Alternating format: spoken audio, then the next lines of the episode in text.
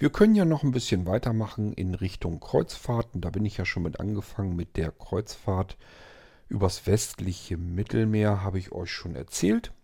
Ja, fangen wir mal weiter dort an, wo wir dann auch weitergefahren sind.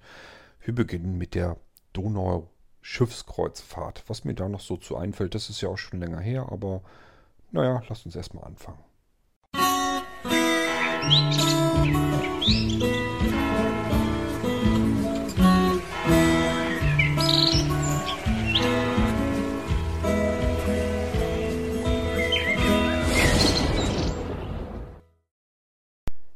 Donaukreuzfahrt, die empfehle ich eigentlich, wenn man einfach mal hineinschnuppern will in die Flusskreuzfahrten. Die Donaukreuzfahrt, das ist so eine typische Einstiegsroute eigentlich, wo viele mit anfangen. Das liegt daran alleine schon, weil die Donaukreuzfahrten auch die günstigsten Flusskreuzfahrten sind.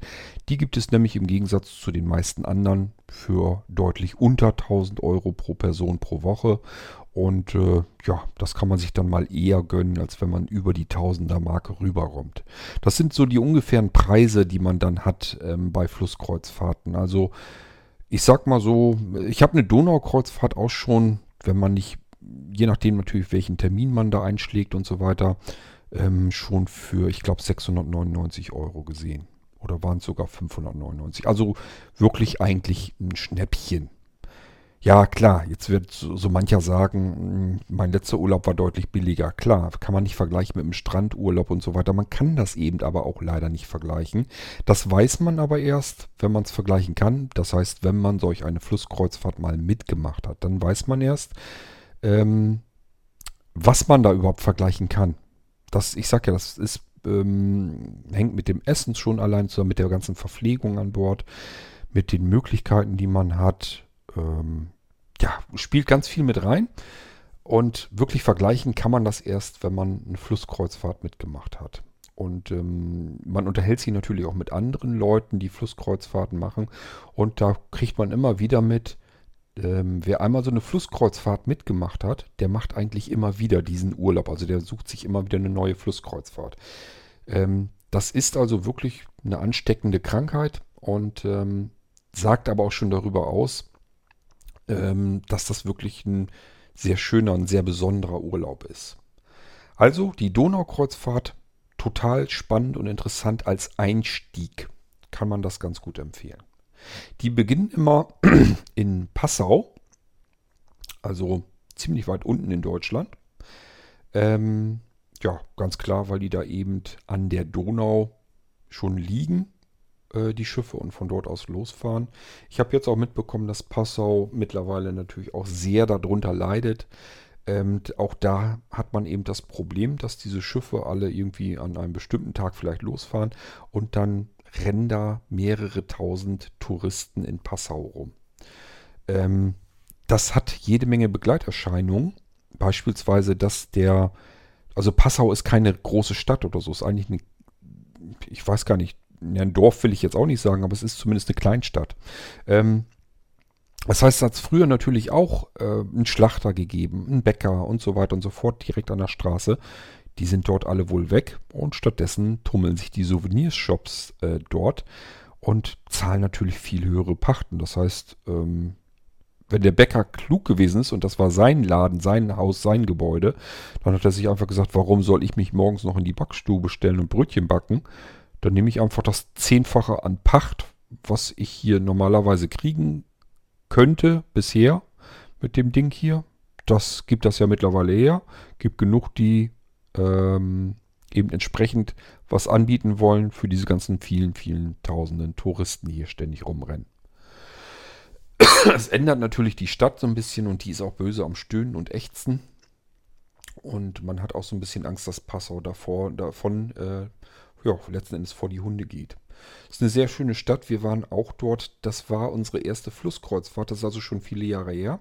Und ähm, da war das in Passau noch gemütlich, würde ich sagen.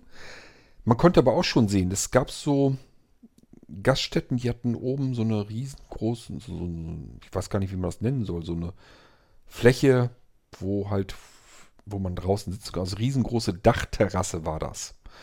Und äh, da waren eben wirklich viele Menschen, die da schon gesessen haben. Und ich gehe mal davon aus, das waren welche wie wir, die irgendwie mit einem Kreuzfahrtschiff dort losgedüst sind oder vielleicht angekommen sind oder wie auch immer.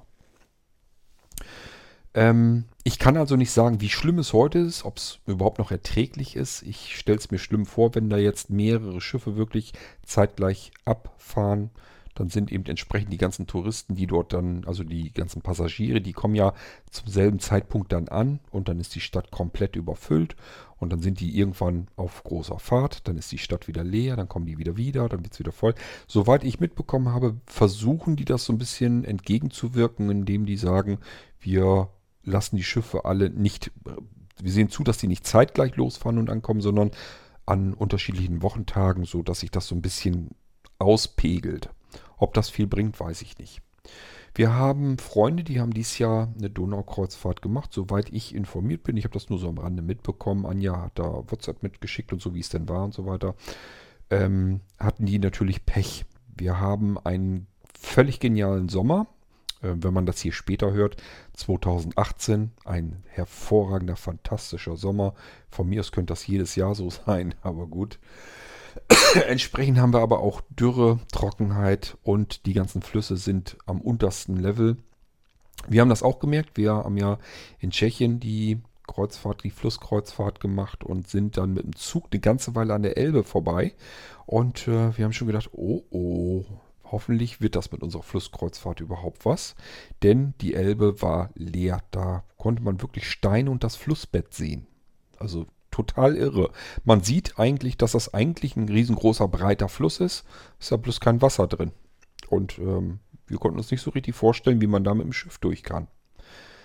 Da kommen wir aber dann dazu, wenn ich über die Flusskreuzfahrt spreche. Ich kann soweit schon mal sagen, äh, war alles überhaupt kein Problem, denn die Moldau und ähm, die Elbe in dem tschechischen Teil wird durch Schleusen aufgestaut. Also so weit, dass man überall ganz normal fahren konnte. Hätte einem ja einer auch mal vorher sagen können. Im Katalog stand nämlich wirklich drin, dass sowas eben passieren kann. Das höhere Gewalt hat man dann eben Pech gehabt.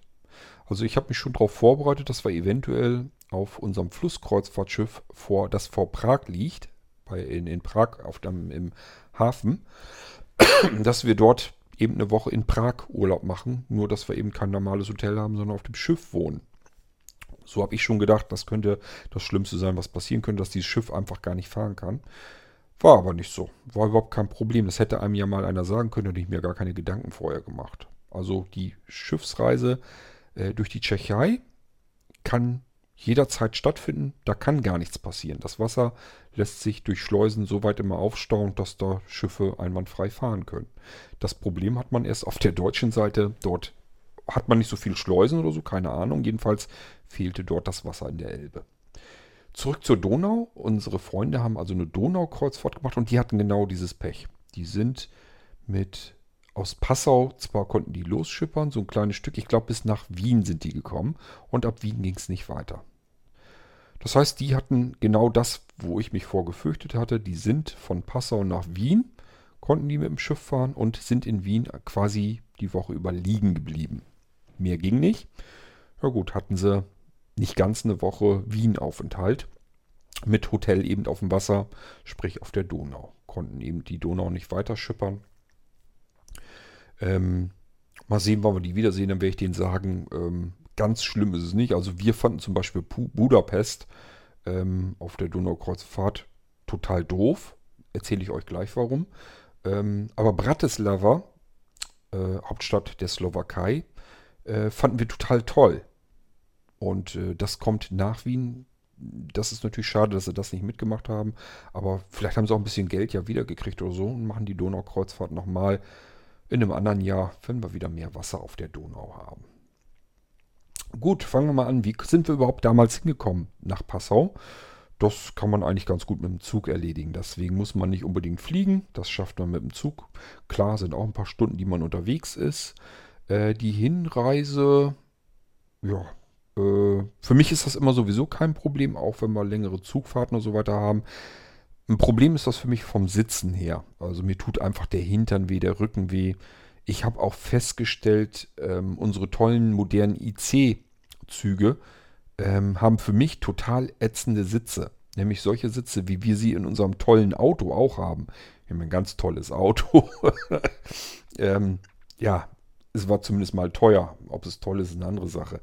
Es ist sicher. Deswegen haben wir unser Auto. Das habe ich euch ja auch schon mal alles erzählt. Und mir gehen die Sitze dort immer auf den Sack. Weil die sind für Menschen gemacht, die ein Hohlkreuz haben, finde ich jedenfalls immer. Das heißt, der Rücken wird nach hinten durchgebogen. Das kann ich an einem Sitz überhaupt nicht ab. Weder in einem Auto noch schon gar nicht in einem Zug, wo ich mehrere Stunden sitzen muss. Und unser Auto hat das zumindest vorne in den Sitzen so. Keine Ahnung, da sollen die Opas mit ihrem Hohlkreuz sich wahrscheinlich schön bequem machen. Ähm, Anja könnte ihren Sitz sogar noch anders einstellen. Da sind so, so Luftpolster drin, die kann man sich alle einstellen, wie man sie haben will. Jetzt so ein Konturensitz. Hat der Beifahrer aber ja nicht. Und ich muss dann immer schön mit meinem Hohlkreuz in diesem Loch dann sitzen.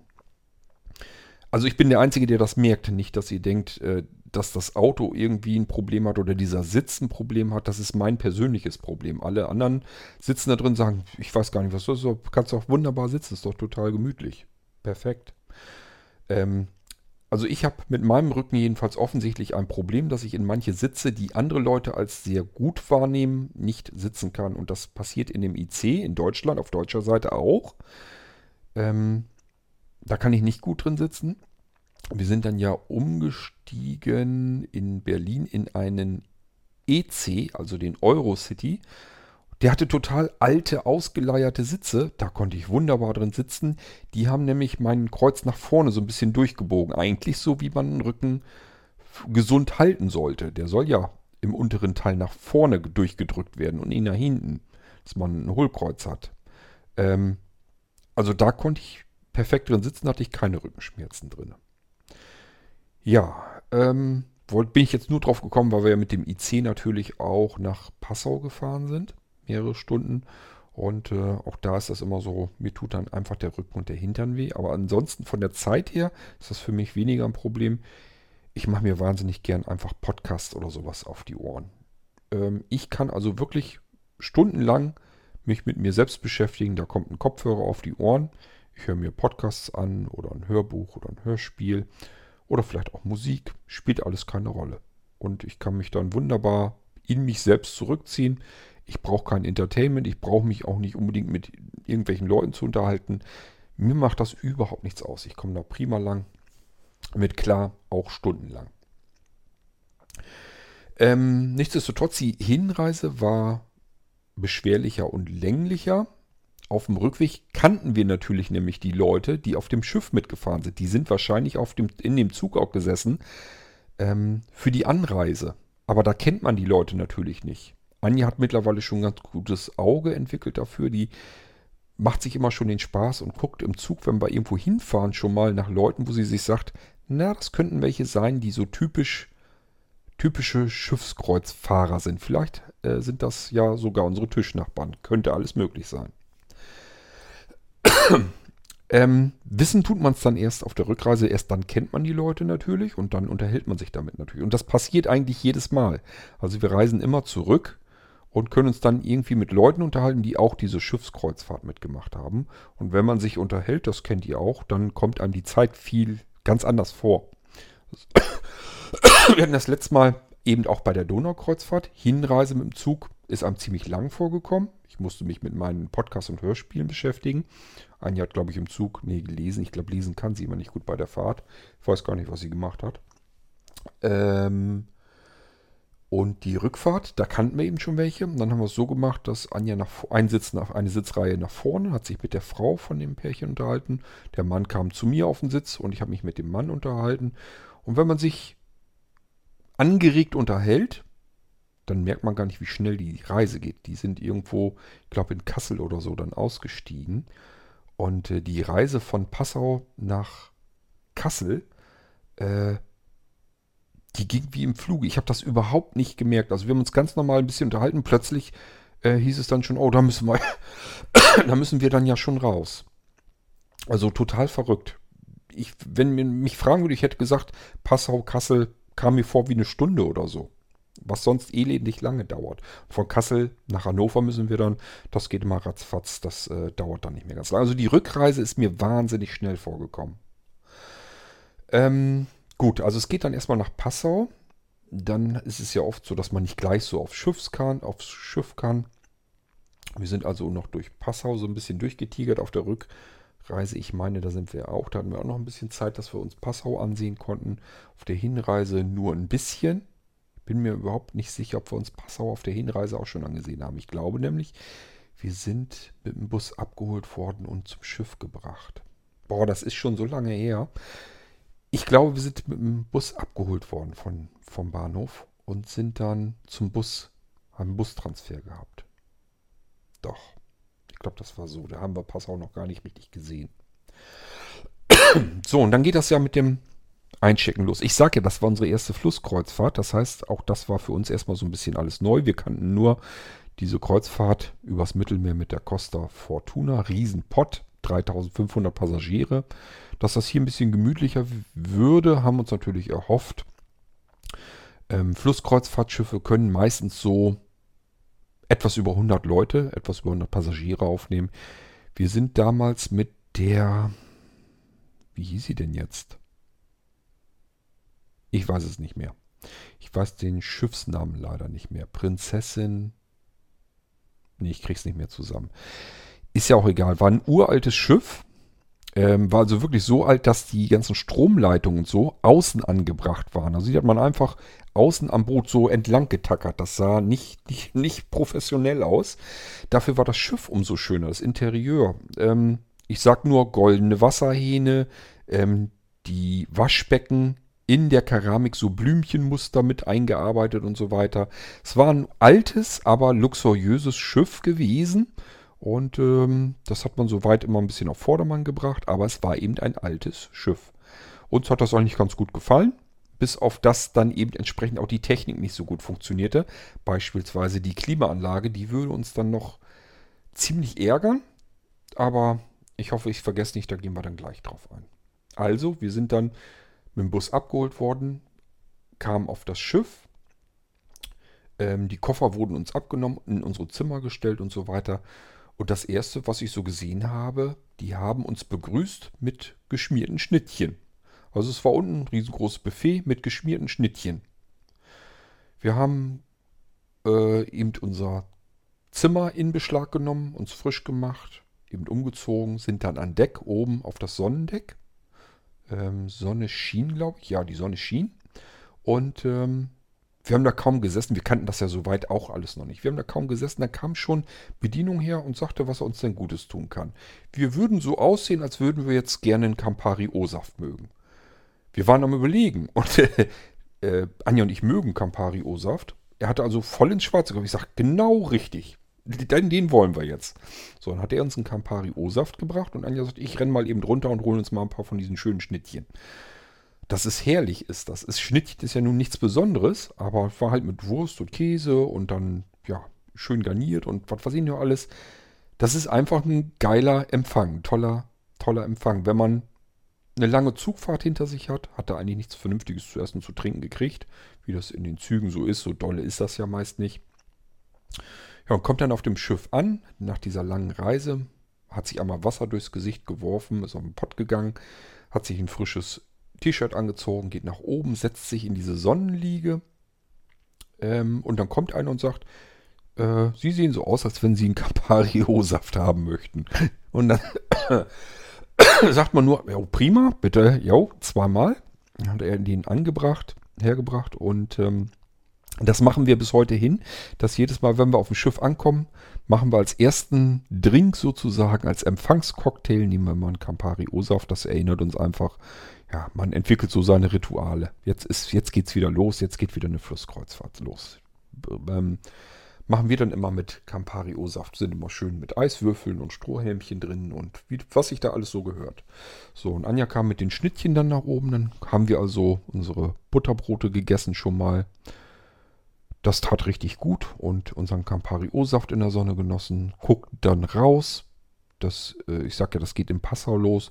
Das ist alleine schon eine schöne Ecke dort. Es ist also nicht so, dass man da irgendwo mitten in der Großstadt in einem ätzenden grauen Hafen oder so loslegt. Das ist alles schon, das sieht schon allein schon der Blick von dem Schiff runter. Das haben wir übrigens auch jedes, doch, jedes Mal eigentlich hatten wir schon bei der Ankunft eigentlich dieses, man setzt sich oben aufs Sonnendeck und guckt einfach sich schon mal die Landschaft an. Ist einfach toll. Ja, und so haben wir da schon mal gesessen und genossen und äh, dann kommen die anderen Passagiere, setzen sich da auch hin. Da fängt man aber natürlich noch nicht gleich so an, dickes, intensives Gespräch oder so. Das ist so nach und nach passiert das erst. Man lernt dann so die Leute kennen, weiß dann auch, wie, mit wem man besser klarkommt, mit wem, wem man vielleicht lieber aus dem Weg gehen möchte, weil das einfach, es gibt halt immer auch nervige Menschen, muss man auch sagen.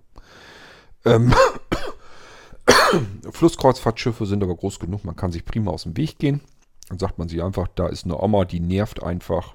Dann äh, geht man einfach woanders hin und dann nervt die auch nicht mehr.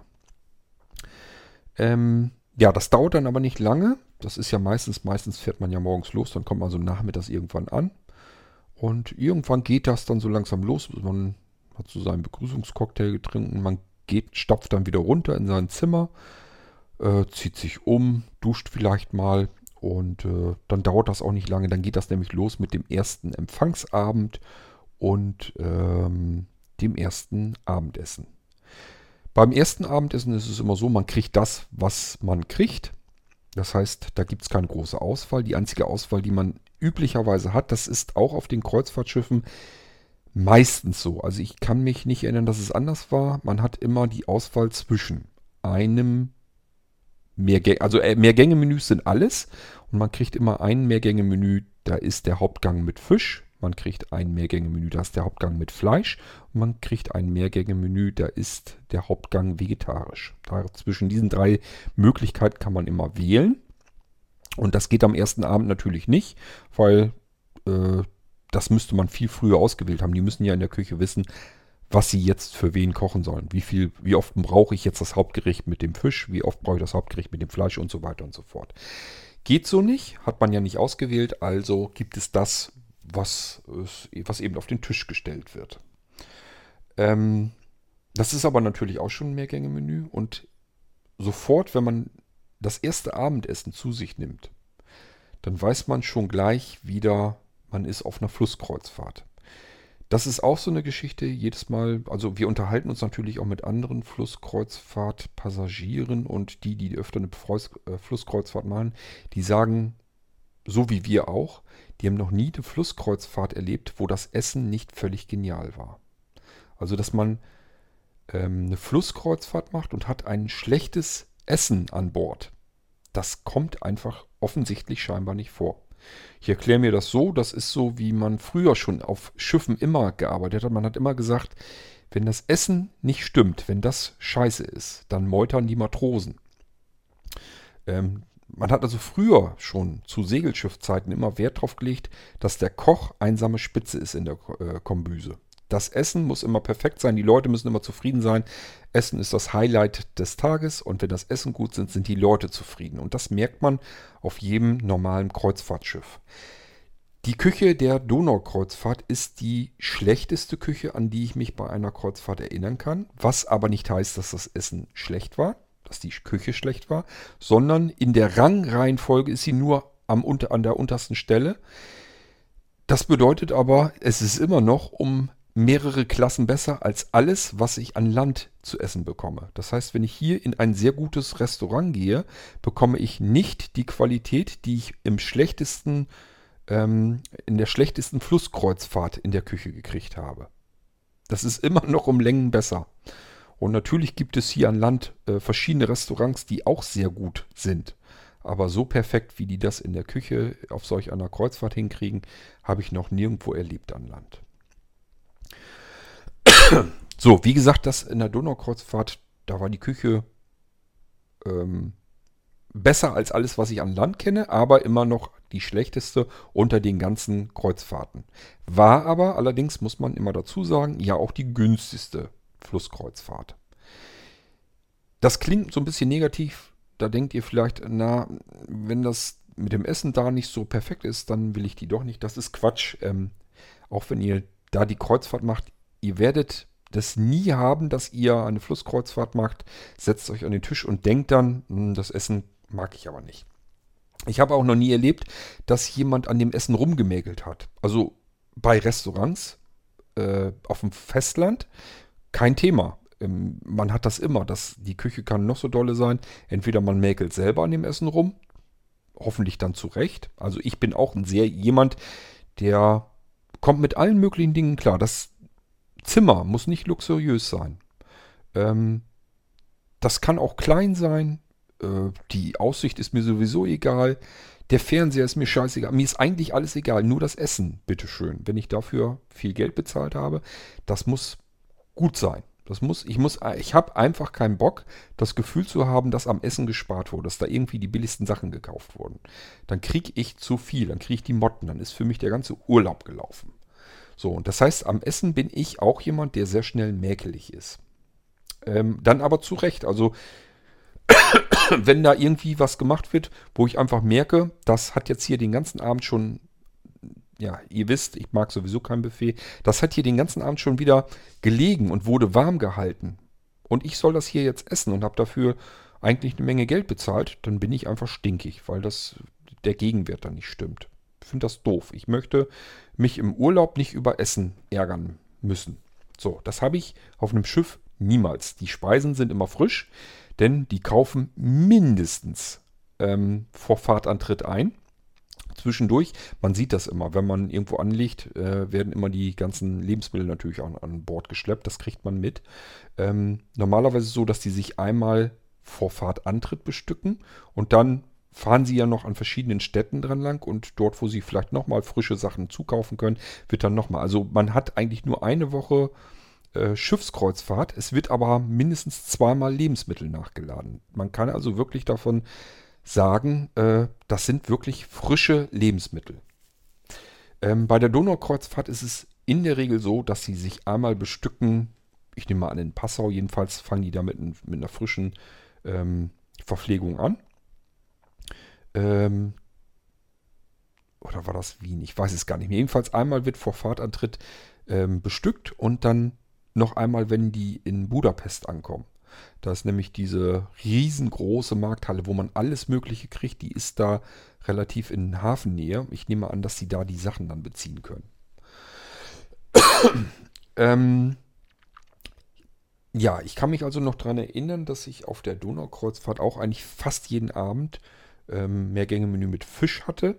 Ist ganz klar. Ähm, ich komme hier zwar aus Küstenregionen, das heißt, ich muss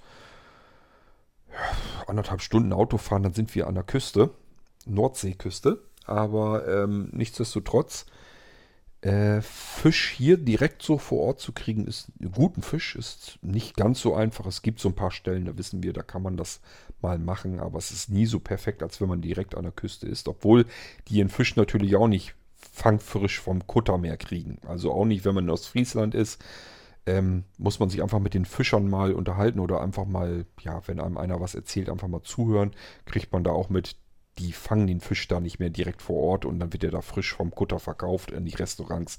So ist es auch nicht, die müssen die auch vom, Hoch, vom Hochseefischer dann holen. Ähm, also wenn man Flusskreuzfahrt hat, der Fisch ist immer frisch, der ist, das wird da nicht vorkommen, dass sie das irgendwie, dass sie einem irgendwas TK vorsetzt, also Tiefkühlkost. Braucht man gar nicht mit zu rechnen. Ähm, der Fisch ist immer frisch und die Zutaten natürlich auch und das merkt man auch. Ähm, was ich nicht mehr genau rekonstruieren kann, ist, ob wir da auch so Extras hatten, wie wir jetzt auf der letzten hatten. Äh, da ist es zum Beispiel so, dass überall ständig ein Obstkorb irgendwo rumsteht. Selbstgemachte Snacks, also so selbstgemachte Knabberkram. Ähm, auf der letzten Kreuzfahrt war es also so, die haben selbstgemachte Ch Chips gemacht und selbstgemachte Salzstangen und sowas. Total irre. Ähm, was die Küche da alles rausgedonnert hat, äh, das schmeckte echt geil. Ähm, das weiß ich nicht mehr. Das war auf der Donaukreuzfahrt nicht. Glaube ich jedenfalls nicht. Die hatten aber auch wieder eine Besonderheit, die auch sehr gut gefallen hatte. Das haben wir dann am nächsten Vormittag mitbekommen. Und zwar ähm, sitzt man dann ganz gerne. Äh, ja, wenn das Schiff sich bewegt und nicht gerade angelegt hat, sitzt man ganz gerne auf dem Sonnendeck und genießt einfach diese an einen vorbeiziehende Landschaft. Auf der Donau ist es so, dass ganz viele Schleusen dort sind ich weiß es nicht mehr ganz genau. Ich glaube irgendwie auf einer Fahrt ähm, 22 oder 8, ich glaube sogar 28, 28 Schleusen. Also eine ganz irrsinnige Zahl an Schleusen sind dort. Das heißt, da muss man immer mit dem Schiff rein, dann wird man rauf oder runter gepumpt und kann dann auf der Donau weiter schippern. Ist, wenn man das noch nie mitgemacht hat, ist das total spannend. Und die Schleusen auf der Donau sind auch sehr groß. Es sind riesengroße Kavenzmänner.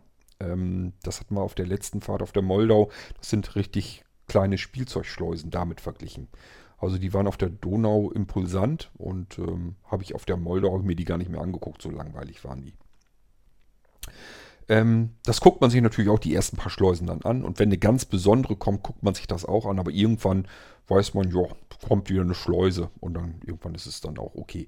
Äh, es wirkt aber erstmal sehr interessant. Das ist, ähm, gerade wenn das Schiff runtergeht, dann sieht man ja so ein bisschen, ja, was an den Wänden so dran bleibt von dem Wasser und so weiter. Ähm, und dann hat man, ist man einfach in diesem Viereck aus riesengroßem Mauerwerk, ähm, was einfach so über viele Meter über einen weitergeht, nach oben hin. Ähm, also es ist schon ganz toll. Und wenn sich dann diese riesen dicken, fetten Schleusentüren öffnen, ähm, ist schon eine Besonderheit. Das äh, guckt man sich dann schon ganz gerne an. Ähm, was vormittags dann aber der Fall war, und das hatte Anja natürlich gut gefallen. Ich kann das überhaupt nicht ab, aber Anja mag das ganz gerne. Ähm, und zwar, da waren die richtig geschäftstüchtig auf der Donaukreuzfahrt. Die hatten den Schnaps der Region. Das heißt, dort, wo wir uns gerade befunden haben, in der Wachau oder so, Wiener Ecke oder dann in der Slowakei, dann gab es den Slibowitz zum Beispiel. Ähm, ich weiß gar nicht, was in Wien und Wachau, was da das Schnaps der Region war. Äh, in Deutschland gab es schon was und ähm, Ungarn gab es dann. Also es gab jeden Vormittag um äh, Punkt 11 Uhr gab es den Schnaps der Region. Da kam einer dann mit seinem Tablett lang und da waren verschiedene Schnäpse drauf. Und dann konnte man den Schnaps ähm, aus der Region trinken, die man gerade mit dem Schiff durchkreuzt. Anja hat da jeden Tag Gebrauch von gemacht. Das hat die halt jeden Vormittag ihr Schnäpschen getrunken. Ähm, ich hätte das sonst auch gemacht. Ich kann einfach keinen Schnaps ab. Das ist mir zu scharf, das Zeug. Ich mag kein Obstler. Ich mag, eigentlich mag ich dieses ganze scharfe Zeug nicht. Ähm, was das angeht, bin ich bei uns absolut die Frau. Gebe ich auch gerne zu. Also wir hatten das schon. Weiß gar nicht, ob ich das erzählt habe. Hier im Irgendwasser. Wir hatten es bei einer Grünkultur hier mal mit den ganzen Postleuten. Da hat der eine, äh, ja, den Bernd, den kennt ihr ja auch, der hat für die Männer eine Runde Obstler bestellt.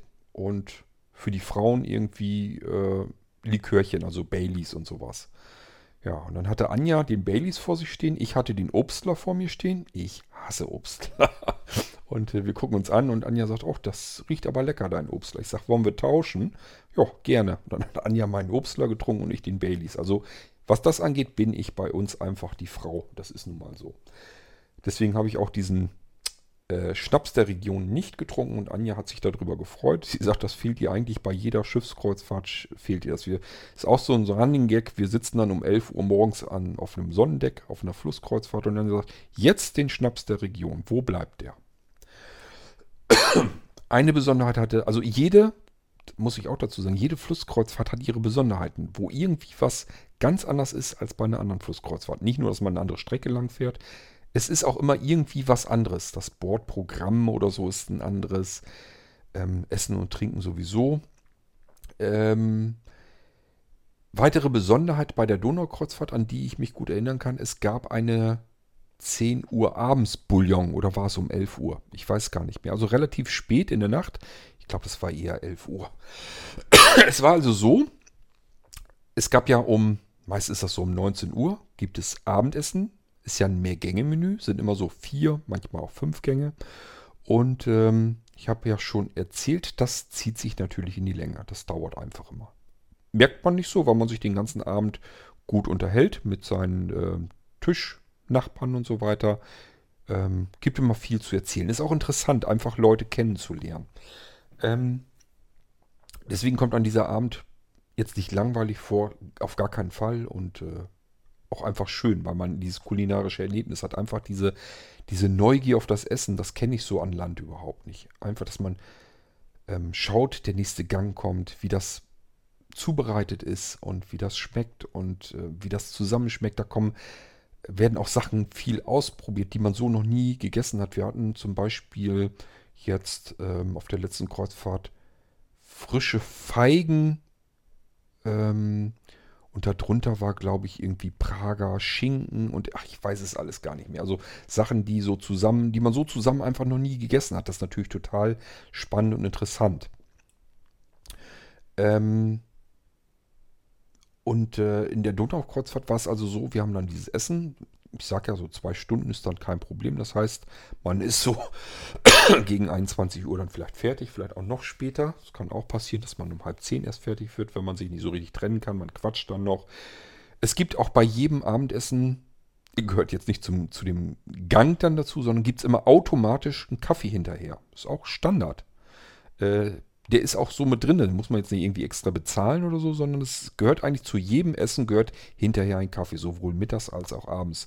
Das habe ich eigentlich auch, ich glaube, so ziemlich bei jeder Schiffskreuzfahrt, bis ich bisher gemacht habe, in Erinnerung, dass es hinterher nach dem Essen einen Kaffee gab. Ähm, ja, und dann sitzt man da erstmal beim Kaffee und dann trinkt man vielleicht noch gemütlich ein Bierchen zusammen. Das kann sich also in die Länge ziehen. Das ist auch wirklich so schlimm, dass man wirklich sagt, man hat so lange gegessen, dass man hinterher eigentlich gar nichts mehr machen möchte und einfach nur noch müde, kaputt und vollgefressen in seine Koje fällt. Ähm, auf der Donaukreuzfahrt war es so, dass man dann eben gegessen hat. Ich habe ja gesagt, das kann dann so bis neun, halb zehn dauern. Sollte es wieder erwarten passieren bei dieser Donaukreuzfahrt, die wir gemacht haben, ähm, dass man irgendwie, dass einen vielleicht so ein kleiner Hunger noch ereilt, dann kann man um 11 Uhr dort wieder hinrennen und kann sich dann aus dem großen Pott die 11 Uhr Bouillon nehmen. Das war auch die Besonderheit an der Donaukreuzfahrt. Ähm, neben diesen Vormittagsschnäpsen, ähm, die es dann natürlich auch noch so gab. Dann gab es noch eine Besonderheit bei der Donaukreuzfahrt. Ich sag ja, die sind ein bisschen geschäftstüchtiger gewesen. Ähm, und zwar gab es den Cocktailpass. Den haben wir am ersten Abend noch gar nicht entdeckt. Da haben wir unseren Cocktail ganz normal bestellt und bezahlt. Ja, was so ein Cocktail dann kostet, die kosten ja mal eben locker schnell mal eben Richtung 10 Euro und vielleicht auch manchmal drüber. Ähm, und wir haben dort dann den Pass auf den Tisch gefunden. Anja blätterte da rum und sagte, hier gibt es einen Cocktailpass. Zahlst du einmalig, ich glaube 10 Euro oder sowas, also so viel wie irgendwie ein Cocktail, glaube ich, kostete. Und dann kannst du den Rest der Woche jeden Cocktail zum halben Preis trinken. So habe ich gesagt, du weißt du was, lass uns das mal machen. Dann trinken wir jeden Abend nochmal eben hier in der Bar einen Cocktail. Gönnen wir uns sonst auch nicht. Halber Preis, dann kostet so ein Cocktail 5 oder 6 Euro. Das kann man mal, kann man mal mitnehmen. Haben wir dann auch so gemacht. Gab auch entsprechend ganz viele Cocktails. Dann haben wir jeden Abend sind wir nochmal eben, äh, bevor wir ins Bett, also als Betthupferl, sind wir nochmal in die Bar gegangen und haben nochmal gemütlich einen Cocktail geschlürft. Wir hatten dort einen Pianisten, der hat dort gesessen und hat abends immer noch Klavier gespielt. Äh, war also immer noch ganz gemütlich dort in der Bar. Und da haben wir eben unseren Cocktail dann noch getrunken. Ja, und dann geht es in die Koje. Die Kojen, das ist auch, die Zimmer auf solch einem Schiff sind immer sehr, sehr unterschiedlich, sehr unterschiedlich luxuriös. Und es hängt natürlich auch davon ab, wie viel Geld man bereit ist zu investieren. Die Donaukreuzfahrt, ich habe gesagt, ist ein sehr altes Schiff. Entsprechend war dort die äh, das Zimmer, die Kabine, ja. Ich, ich habe ja gesagt, das war, war sicherlich mal ein luxuriöses Schiff. Ich habe ja gesagt, da waren goldene Wasserhähne im Waschbecken und Dusche und so weiter. Und der, das Waschbecken als solches äh, ganz toll. Und das war alles super. Aber die Betten, erstmal sind die auseinandergezogen. Das ist für die Schifffahrtsgesellschaft natürlich ähm, praktischer. Anja passt das gar nicht. Die braucht immer irgendwie braucht sie die Möglichkeit, dass sie eben mal, ich sage immer Spaß habe, sie rammt immer gern ihr Knie in meinen Hintern, wenn wir schlafen. Dann fühlt sie sich offensichtlich am wohlsten. Ähm, das geht natürlich nicht, wenn die Betten auseinander sind. Also da war es auch so. Links an der Wand ein Bett, rechts an der Wand ein Bett, dazwischen eben die Nachttischchen.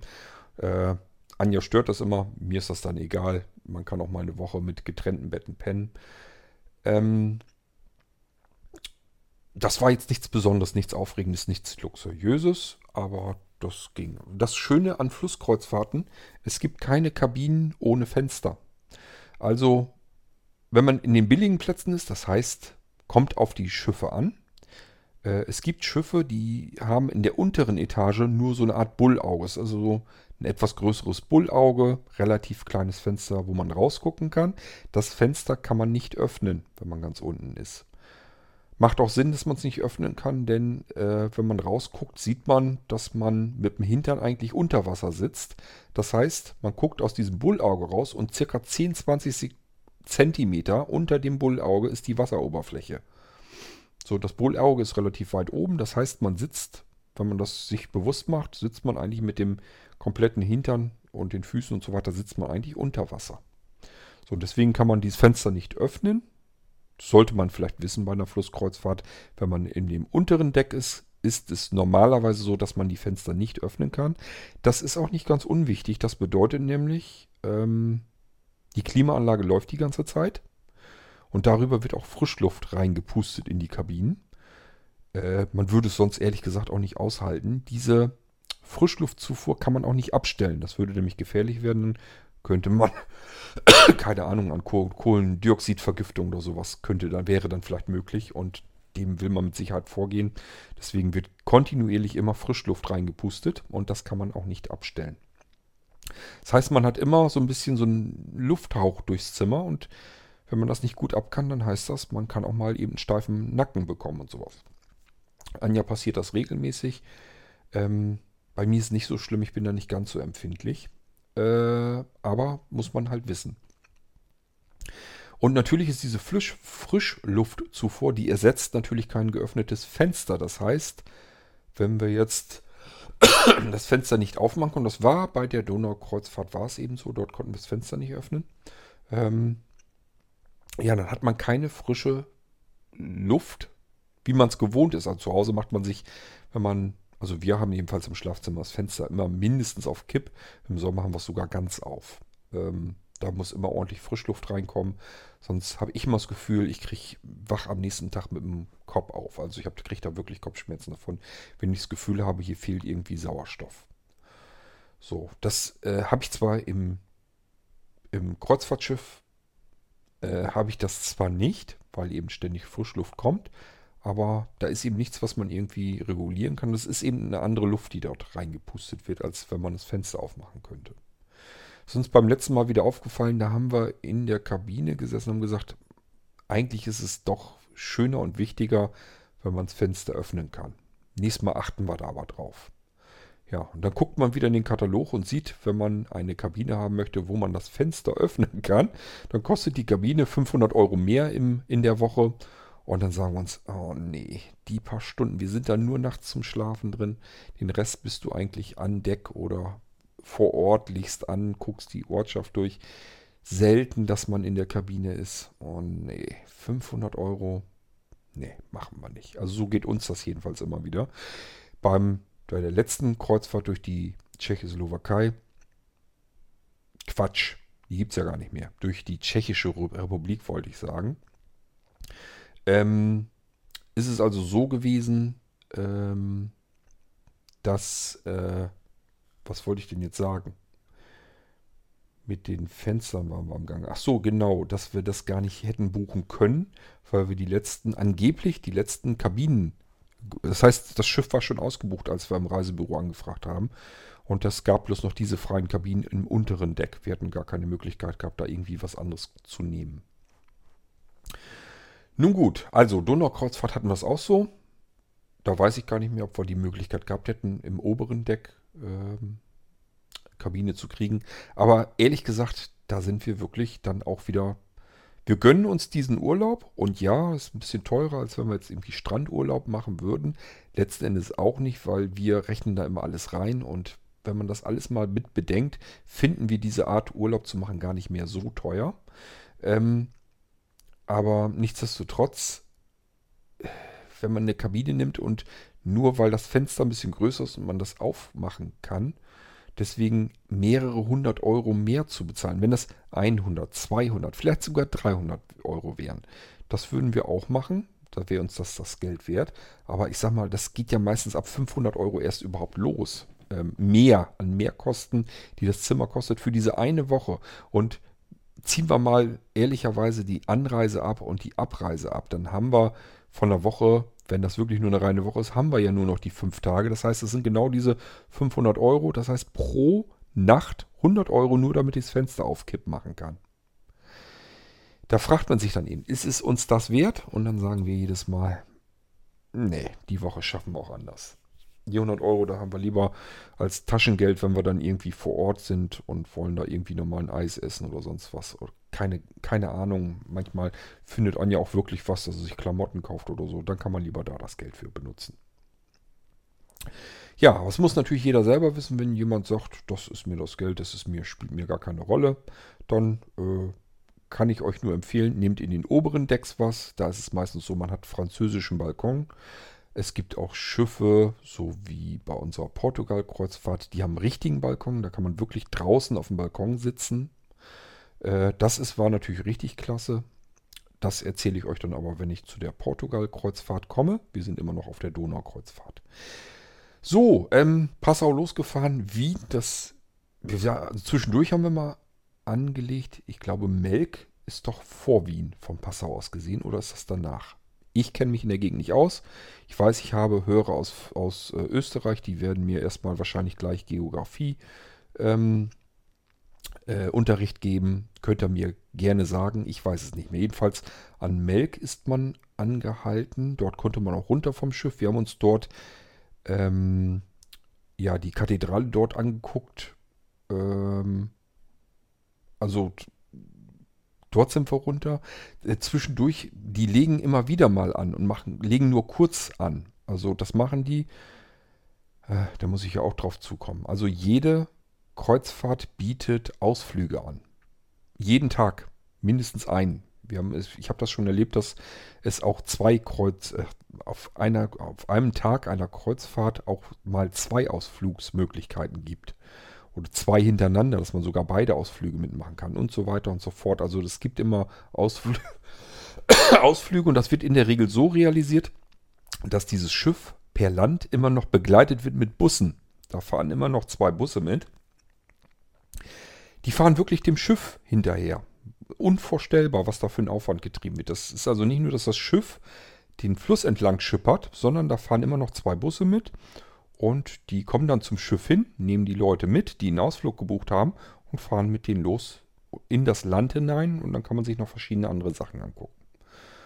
So, wir haben ähm, Ausflüge bei der Costa Fortuna haben wir mitgemacht und die haben uns allesamt nicht gefallen. Haben wir jedes Mal hinterher gesagt, schade ums Geld. Die waren zum einen erstmal nicht billig und zum zweiten waren sie einfach stressig, nervig. Ähm, Anja wollte zum ganz gerne zum Beispiel die Akropolis sehen, diese äh, halb zerfallene Ruine und so weiter, wo die Säulen so in die Höhe recken. Was wir bis dahin nicht wussten, wir sind Newbies, wir kennen uns da auch nicht großartig mehr so aus. Wir waren vorher nie in Griechenland oder so. Wir haben gedacht, es gibt eine Akropolis und das ist die, die man auf Servietten beim Griechen auch immer sieht. Nee, es gibt ganz viele und dies war eine besonders kleine. Das heißt, großartig Säulen angucken, ich kann mich da gar nicht erinnern. Das war einfach nur ein paar Steine, die aufeinander lagen. Das heißt, wir haben diesen Ausflug gemacht, haben uns einen Steinhaufen angeguckt. Hatten zum Glück aber eine Börde Aussicht. Das war nämlich alles auf einem Berg. Man konnte also auf die Insel überall runter gucken. Und dann hatten wir ein großes Problem, nämlich es gingen riesige, breite Steinstufen. Das war früher war das so ein rieses, so eine riesen sportliche Arena war dort unten und dort musste man Steinstufen runter. Ganz, ganz viele. Nichts zum Festhalten, also kein Geländer, weder links noch rechts. Das war auch ganz breit alles. Und uralte Steinstufen, also auch schon zerfallen, kaputt. Wer nicht zu Fuß war, hatte ein Problem und wer nicht gucken kann, hatte auch ein Problem. Ist also nicht so, dass das einheitliche Stufen sind. Ich weiß, es wird jetzt Blinde geben, die fragen mich, wo ist denn das Problem, so eine blöde Treppe runterzusteigen? Ja, wenn die Stufen nicht einheitlich sind, eine ist länger, eine ist kürzer, eine ist breiter, eine ist was weiß ich, dann hat man noch kaputte Stufen. Hier ist ein Loch drin und da muss man aufpassen. Da möchte ich euch mal sehen, wie ihr eine Treppe runtermarschieren wollt, blindlings, ohne euch irgendwo festhalten zu können. Was haben wir gemacht? Ähm, wir haben die Reiseführerin gefragt, ob man irgendwie andere Möglichkeit hat, dort runterzukommen. Sagt sie, nee, wüsste sie jetzt leider nicht. Müssen wir anders machen. Ja, was haben die gemacht? Ein Jahr hat mich eine Seite untergehakt, die Reiseleiterin, nett wie sie denn war, die andere Seite. Und ich habe das gedacht, wenn ich hier in Stolpern falle, Die beiden Mädels, die halten mich hier mit Sicherheit nicht fest. Die können hier nicht mal eben zwei Zentner Fleisch, das ins Stolpern gerät, äh, die Treppen runterfällt, können die nicht festhalten. Ich habe aber meine Fresse gehalten und habe gehofft, hoffentlich geht das hier gut. Ist gut gegangen, wir sind diese ganzen Stufen runtergekommen, schön langsam. Hat aber geklappt. Anja hatte selber Probleme genug, die hatte da nämlich schon ihren kaputten Fuß vom Unfall. Und ähm, ja, nichtsdestotrotz hat versucht, mich irgendwie noch zu stützen. Reiseleiterin auf der anderen Seite. Jedenfalls haben wir es geschafft. Alle drei waren wir, glaube ich, froh, als wir unten waren. Und da habe ich bloß gedacht, warum sagen die sowas nicht vorher? Denn ähm, es gibt doch das, so eine Kreuzfahrt, das, ich habe ja gesagt, machen besonders gerne ältere Menschen mit. Bei der Costa Fortuna war es nicht so, das waren viele jüngere, waren eher selten, dass dort sehr alte Menschen mitgefahren sind. Ähm, bei den Flusskreuzfahrten sind es durchweg nur eigentlich alte Menschen. Und siehe da, bei einer Flusskreuzfahrt wird das im Allgemeinen auch entweder gesagt oder es steht im Programm. Also manchmal steht es im Katalog schon mit dabei, welche Ausflüge ähm, für fußfaules Volk eher nicht geeignet sind. Da steht da alles dabei. Ob da Treppen sind, ob Stufen zu gehen sind und so weiter, ob man mit dem Rollstuhl fahren kann und so weiter, steht da meist schon im Katalog mittlerweile dabei. Wenn nicht, steht es vielleicht im Programm dabei, dass man aufs Zimmer bekommt, wo drin steht, was am nächsten Tag für Ausflüge stattfinden. Denn die kann man auch kurzfristig buchen. Das würde ich euch dann auch empfehlen. Das heißt, ihr habt immer die Möglichkeit, dass ihr die Ausflüge bucht. Vorreiseantritt würde ich nie machen. Fehler haben wir auch gemacht bei der Costa Fortuna, wie gesagt. Da haben wir, glaube ich, schon bestimmte Ausflüge, die uns interessiert haben, gleich gebucht. Und äh, noch Ausflüge dann direkt auf dem Schiff, wenn uns die interessiert haben. Haben wir, glaube ich, auch noch gebucht. Da bin ich mir aber nicht sicher, ob wir. Ich glaube, das war, wenn überhaupt, nur einer. Ähm, also ich würde nie Ausflüge vorher buchen. Die tun immer so, als wenn man das müsste. Muss man gar nicht. Das interessiert die überhaupt nicht, denn die Busse fahren so oder so mit dem Schiff mit. Die Plätze sind vorhanden.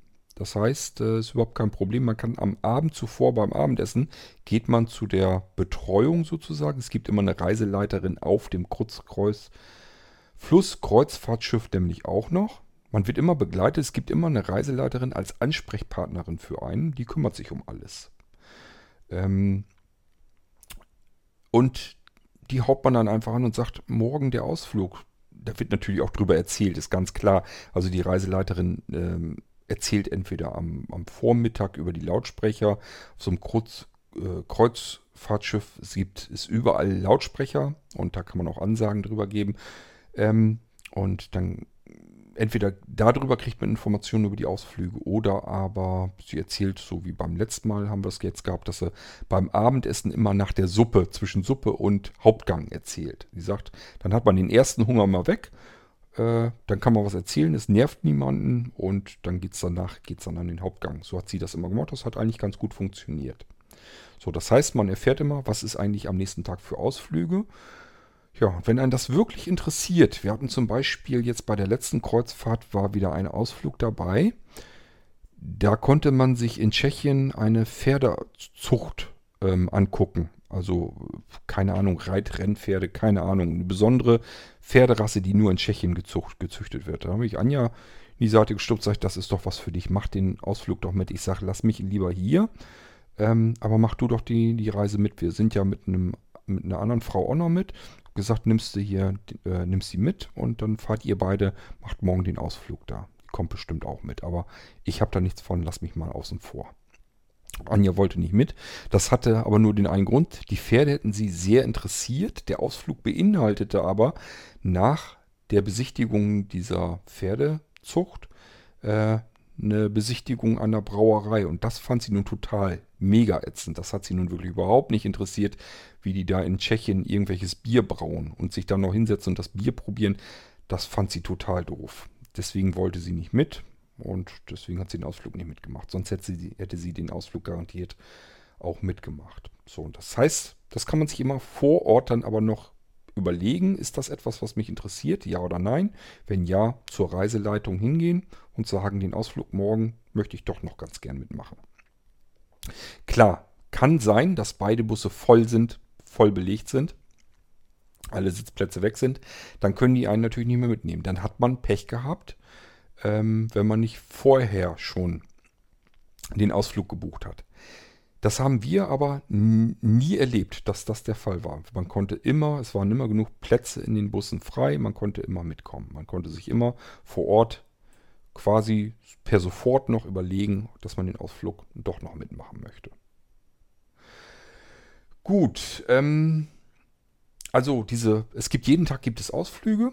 Die kann man mitmachen, kosten natürlich auch extra Geld. Manche sind etwas günstiger. Wenn man zum Beispiel irgendwo anlegt und sich eine Stadt anguckt, dann kann man so eine Stadtführung machen. Die geht meistens per zu Fuß. Die ist dann auch nicht so teuer.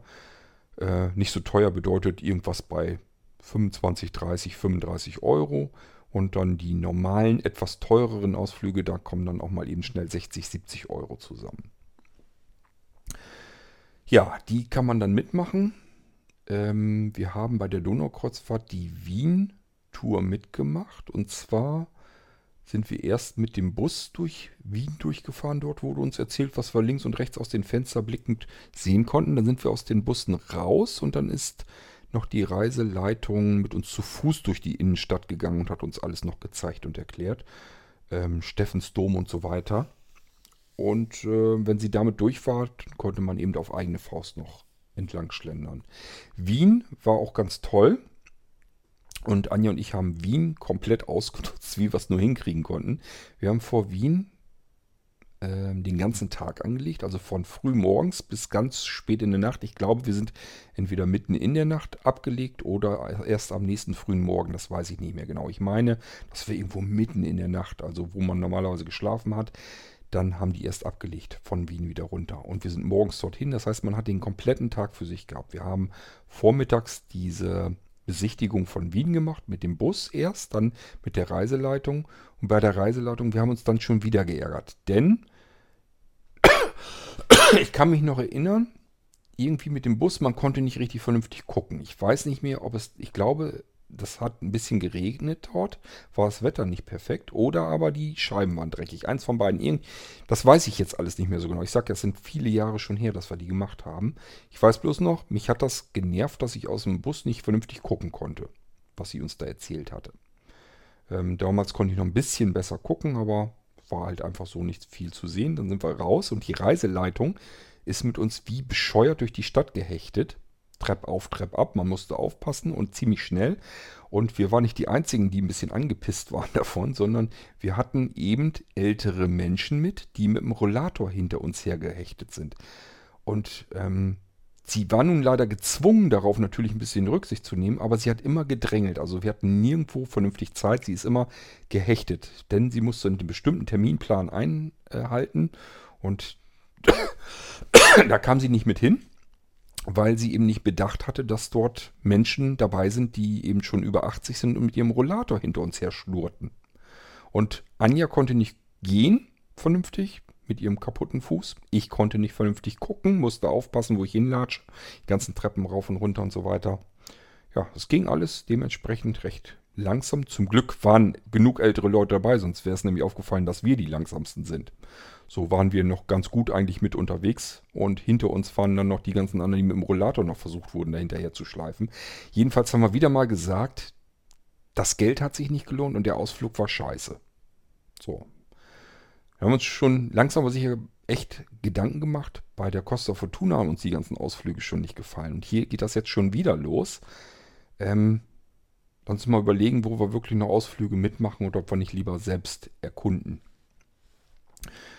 Das war der Vormittag und dann ja zum Mittagessen wieder zurück aufs Schiff. Oft ist es so, dass wir, ich weiß gar nicht, ob wir es auf der Donaukreuzfahrt auch schon gemacht haben. Ähm, ich habe mir angewöhnt, im Urlaub bei Flusskreuzfahrten ein Mittagsschläfchen zu machen. Das heißt nicht, dass ich dann schlafe, sondern ich habe einfach Lust, mich, wenn ich den, den Magen voll gedonnert habe, mich einfach mal eben just ein bisschen aufs Bett zu legen und was weiß ich, Podcast zu hören oder sonst irgendwie was oder einfach nur rumzudösen und ähm, ja, Anja schließt sich mittlerweile dort an. Die kann dann wirklich auch mal eben so eine halbe Stunde, dreiviertel Stunde pennen. Die schnarcht dann wirklich ein. Ähm, ich kriege das leider nicht hin. Aber nichtsdestotrotz mag ich das trotzdem einfach ein bisschen ausruhen. Essen kann echt anstrengend werden, kann ich euch sagen.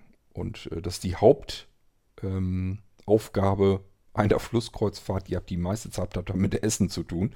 Und das ist wirklich anstrengend. So, ausruhen auf dem Zimmer ähm, und dann ging es dann wieder weiter. Also fertig machen, Rucksack packen und so weiter, raus, Wien erkunden.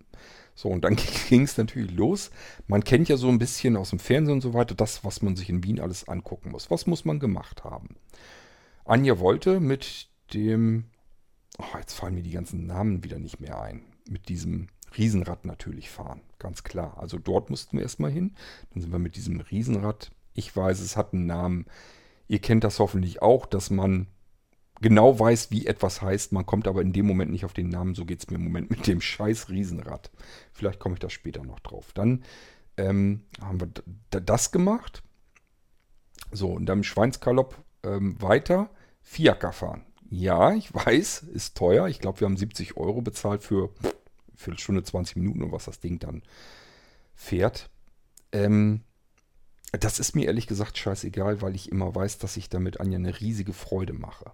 Anja mag einfach, die hatten ja selber Pferde und Anja mag einfach Pferde, mag gerne Kutsche und für sie ist das einfach ein Highlight, mit einer Kutsche irgendwie durch die Stadt zu fahren.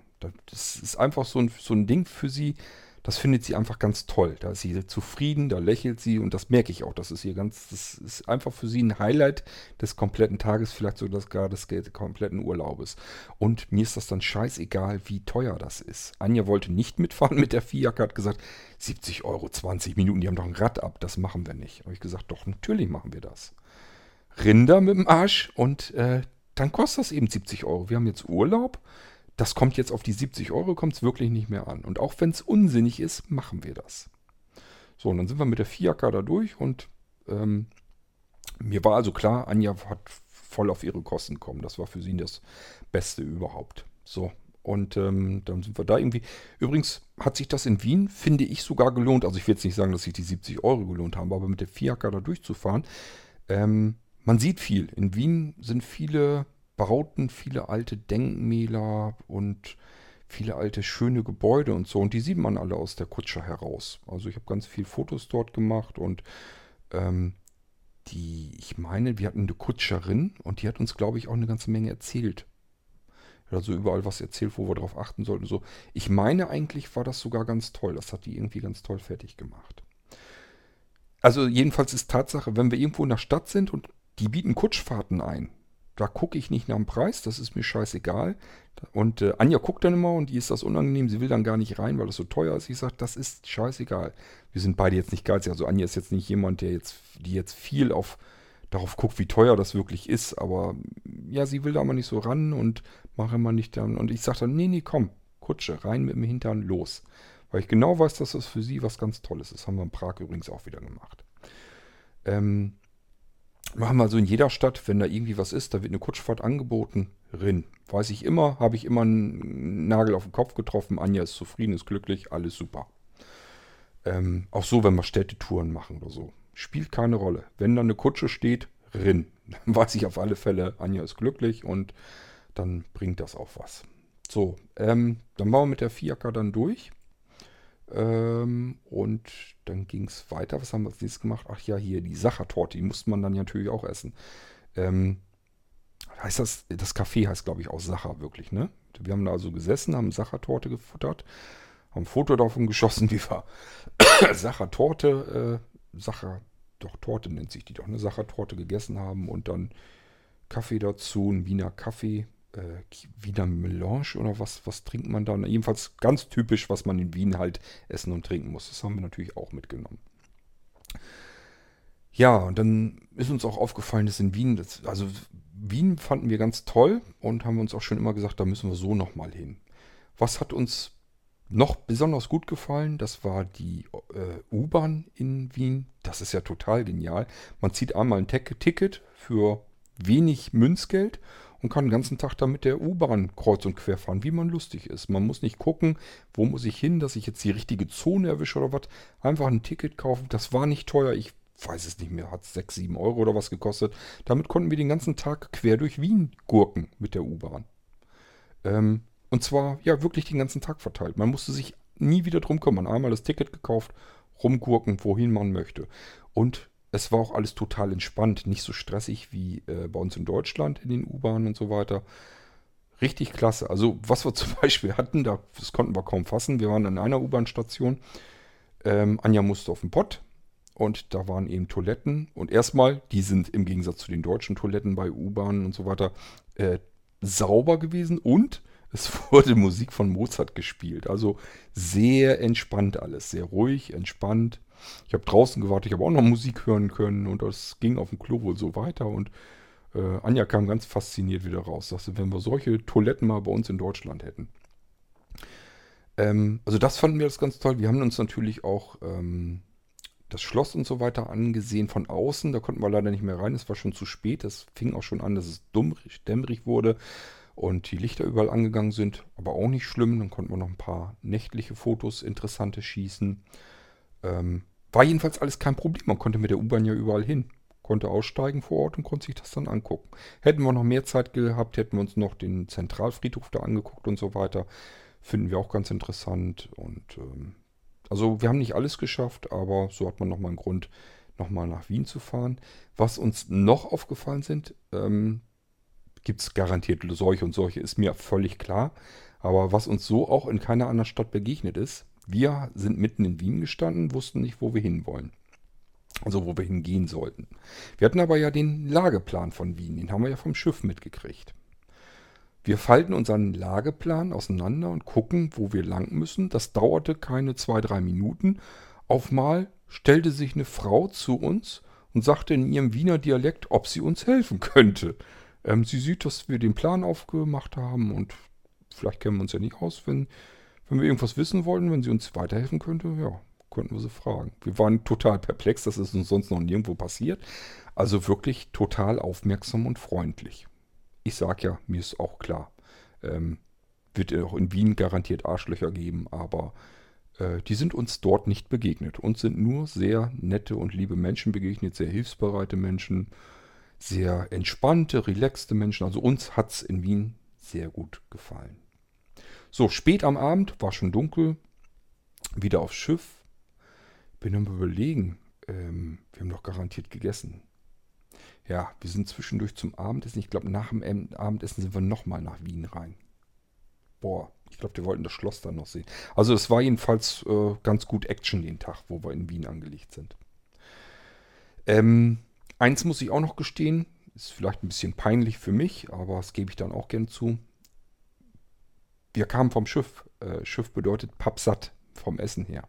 Ich wollte aber endlich nochmal in ein Wiener gehen, also in äh, dieses Wiener Restaurant, wo man gebratene Hähnchen bekommt. Backhändel nennen die sich da ja, glaube ich. Ich wollte das einfach mal probiert haben. Ich habe gesagt, ich kriege eigentlich nichts mehr rein. Ich bin auch pappsatt, aber ich will dieses verfluchte Backhändel probieren. Dann sind wir in dieses Wiener rein und ich habe mir solch ein Backhändel bestellt.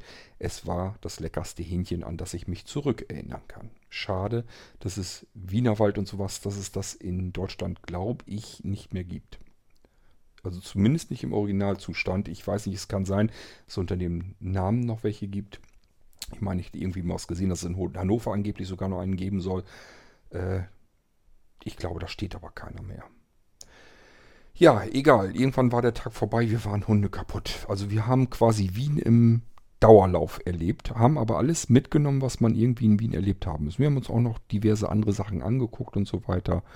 Ähm, irgendwo war so eine Sissi-Ausstellung, irgendwie so ein Sissi-Museum oder so. Da sind wir auch noch durchgehechtet. Also nicht durch das Museum, aber nur so durch die Empfangshalle. Ähm, das hatte, hätte sich nicht mehr gelohnt, weil ich glaube, die hatten bloß noch eine halbe Stunde geöffnet oder so. Irgendwas hatten wir, dass sich das nicht mehr gelohnt hat, sonst hätten wir das auch noch mitgenommen. ja, jedenfalls, Wien war toll. Wir sind dann wieder aufs Schiff. Hunde kaputt, müde ins Bett gefallen geschlummert und ich habe dann irgendwann morgens, irgendwie mitten in der Nacht, ich meine, ich kann mich daran erinnern, noch irgendwie so mitgekriegt, dass es rumrumpelte. Das Schiff hat wieder abgelegt und ist dann weiter geschippert, mitten in der Nacht, während wir dann alle geschlafen haben. Ja, dann kommen wieder so Zwischenstationen, morgens wieder mit dem Schnäpschen der Region und äh, Mittagsmenü, ich muss euch das ja nicht immer alles erwähnen. Es ist also so, dass man mittags wählen kann zwischen den Hauptgerichten, habe ich euch erzählt. Üblicherweise immer Fleisch, Fisch, vegetarisch. Abends auch Fleisch, Fisch, vegetarisch. Das ist das, zwischen dem man wählen kann. Ähm, identisch ist natürlich der Salat, den man vorher entweder isst oder auch bekommt. Also mittags ist es so, es gibt ein Salatbuffet, da kann man sich selber nehmen. Abends ist es so, dass man den Vorgang, also man sämtliche Gänge an den Tisch äh, bekommt. So, und da ist natürlich auch immer irgendwie Salat bei oder ähm, vielleicht mal Lachs oder sowas, wie man es so als Gruß aus der Küche ein bisschen größer kennt. Gibt es da eben auch als Eingang dann. Ähm, ja, dann gab es verschiedene Zwischenstationen. Wachau und so sind wir auch überall angehalten, mal kurz raus, Beine vertreten, kurzen Spaziergang machen. Das waren meist so Sachen, da hat man dann irgendwie eine Stunde angelegt oder eine Dreiviertelstunde, dann ist man auch schon weiter. Es ging wirklich, wie gesagt, bei solchen Zwischenstationen geht es immer darum, die Ausflügler vom Schiff runterzulassen oder auf das Schiff raufzulassen. Deswegen hält man zwischendurch an, auch dort, wo es nicht so spannend oder interessant ist. Letzten Endes ist es aber auch dort immer interessant, denn zu gucken gibt es eigentlich überall was. Und selbst wenn man mitten in der Natur ist, ist es einfach schön, dort mal eben einen kleinen Spaziergang zu machen, mitten durch die Natur. Also man hat immer irgendwas anderes zu sehen, zu erleben. Ähm, ich kann mich daran erinnern, da war zum Beispiel so ein altes Fährhaus, das war gleichzeitig irgendwie Hotel direkt an der Donau. Und äh, dort waren die ganzen Markierungen, wie hoch die Donau schon mal überschwemmt war. Also ich habe dann quasi vor der Markierung gestanden und die Markierung ging weit über meinem Kopf drüber. Das ganze Haus hat also schon mal bis zum oberen Stockwerk komplett im Wasser gestanden. Da steht dann auch die Jahreszahl dazwischen, äh, daneben, wann, welch, bei welcher Marke, wann die Donau wirklich so hoch überschwemmt war. Das sind alles so Sachen, die kann man sich dann eben auch anschauen. Da war auch eine Tafel irgendwie, da standen irgendwie noch ein paar Sachen dazu. Die kann man sich dann auch durchlesen. Also das gibt eigentlich immer irgendwas Interessantes zu entdecken. Es ist nie so, dass man eine Kreuzfahrt hat, legt an, geht vom Schiff runter und sagt sich, ja, was soll ich hier jetzt? Jetzt gibt es irgendwie völlig Banane, völlig uninteressant. Man muss natürlich mit offenen Ohren, Augen und Geruchssinn durch die Gegend ziehen. Dann gibt es auch überall was Tolles zu und Interessantes zu entdecken. Ja, dann wieder zurück aufs Schiff. Ähm, auf dem Schiff sage ich ja, für mich ist immer Highlight, wenn sich dieses Schiff gleitend durch die Berge so wälzt. Also ähm, es ist nicht so, dass man auf einem Kreuzfahrtschiff oben auf dem Sonnendeck sitzt oder liegt oder wie auch immer und man die ganze Zeit diesen Schiffmotor hört. Es ist also nicht so, dass da irgendwas rödelt, brummt oder sonst irgendetwas. Das gibt es auch, wenn das Schiff besonders viel Motorleistung hergeben muss, beispielsweise um gegen die Strömung zu schwimmen. Oder aber wenn es irgendwie was besonders jetzt navigieren muss, Schleuse oder am Hafen anliegen und so, dann merkt man das Gerubbel schon so ein bisschen von den Motoren. Im Normalfall hört man sie, die Motoren kaum und ähm, nimmt sie nicht weiter wahr. Man fühlt sich, als wenn man auf irgendeiner Ebene an Fläche steht oder sitzt oder liegt, ähm, die einfach durch die Berge durchgleitet. Ist ein total tolles Gefühl. Ja, und ich habe das bei der Donaukreuzfahrt noch mehr wahrgenommen und empfunden. Ich habe mir da Musik auf die Ohren gepackt und äh, war einfach nur hin und weg allein schon von dieser Umgebung, die Berge, wo man durch ist. Dann gab es wieder einen Berg, da war oben drauf dann eine Burg, eine Burg oder ein Schloss oder sowas zu sehen. Und ich hatte dann ja meine Kamera mit, hab dann rangezoomt, konnte mir das Schloss dann ein bisschen dichter angucken und und und. Also ganz, ganz tolle Sachen. Es ist übrigens auch immer so, das ist auch immer interessant, wenn man auf dem Sonnendeck liegt dann geht das schon so natürlich halb elf, elf rum los, dass einem der Duft vom Mittagessen in die Nase steigt. Ähm, die Küchen sind natürlich unten, die Dünste gehen nach oben raus und das kriegt man dann auch mit in die Nase rein. Also man ist nicht nur die ganze Zeit mit dem Essen beschäftigt, sondern man riecht auch ständig irgendwas zu essen. Aber es ist jetzt nicht so wie äh, ja, auf dem Festland in einer fettigen Kantine oder so, dass man irgendwie nur Fettgerüche, sondern das Essen riecht natürlich auch schon total klasse.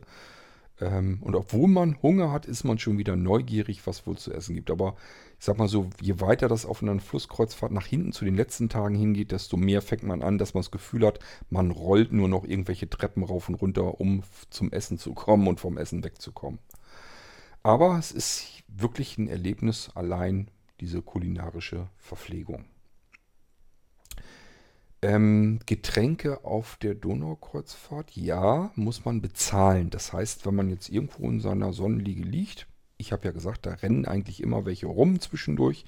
hebt man einfach die Hand einmal hoch, wenn er weiter weg ist oder sagt, ich möchte noch was bestellen, wenn er einmal direkt vorbeigeht und dann bestellt man und zwar das, was man möchte. Es ist so, man könnte ja denken, da zocken die einen ab, weil man ist dem ja hilflos ausgesetzt. Trinken muss der Mensch und man ist auf einem Kreuzfahrtschiff, man liegt nicht an Land an. Was bleibt einem anderes übrig, als jetzt das Getränk hier auf dem Schiff zu bestellen? Die ziehen einen bestimmt über den Tisch. Das ist üblicherweise jedenfalls nicht der Fall. Wenn ich mir ein Bier zum Beispiel bestelle, das sind immer Humpen, nenne ich sie liebevoll, also Halbliter. Ähm, Maß gibt es eigentlich selten, dass man ganzen Liter kriegt. Aber es gibt Halbliter, gibt es immer. Und ähm, ich weiß nicht mehr, was sie gekostet haben. Ich glaube, auf der Donaukreuzfahrt waren die auch mit am günstigsten. Haben sie 3 Euro oder 3,50 Euro oder so gekostet. Also finde ich völlig in Ordnung. Ähm, billiger als wenn ich in der Gaststätte.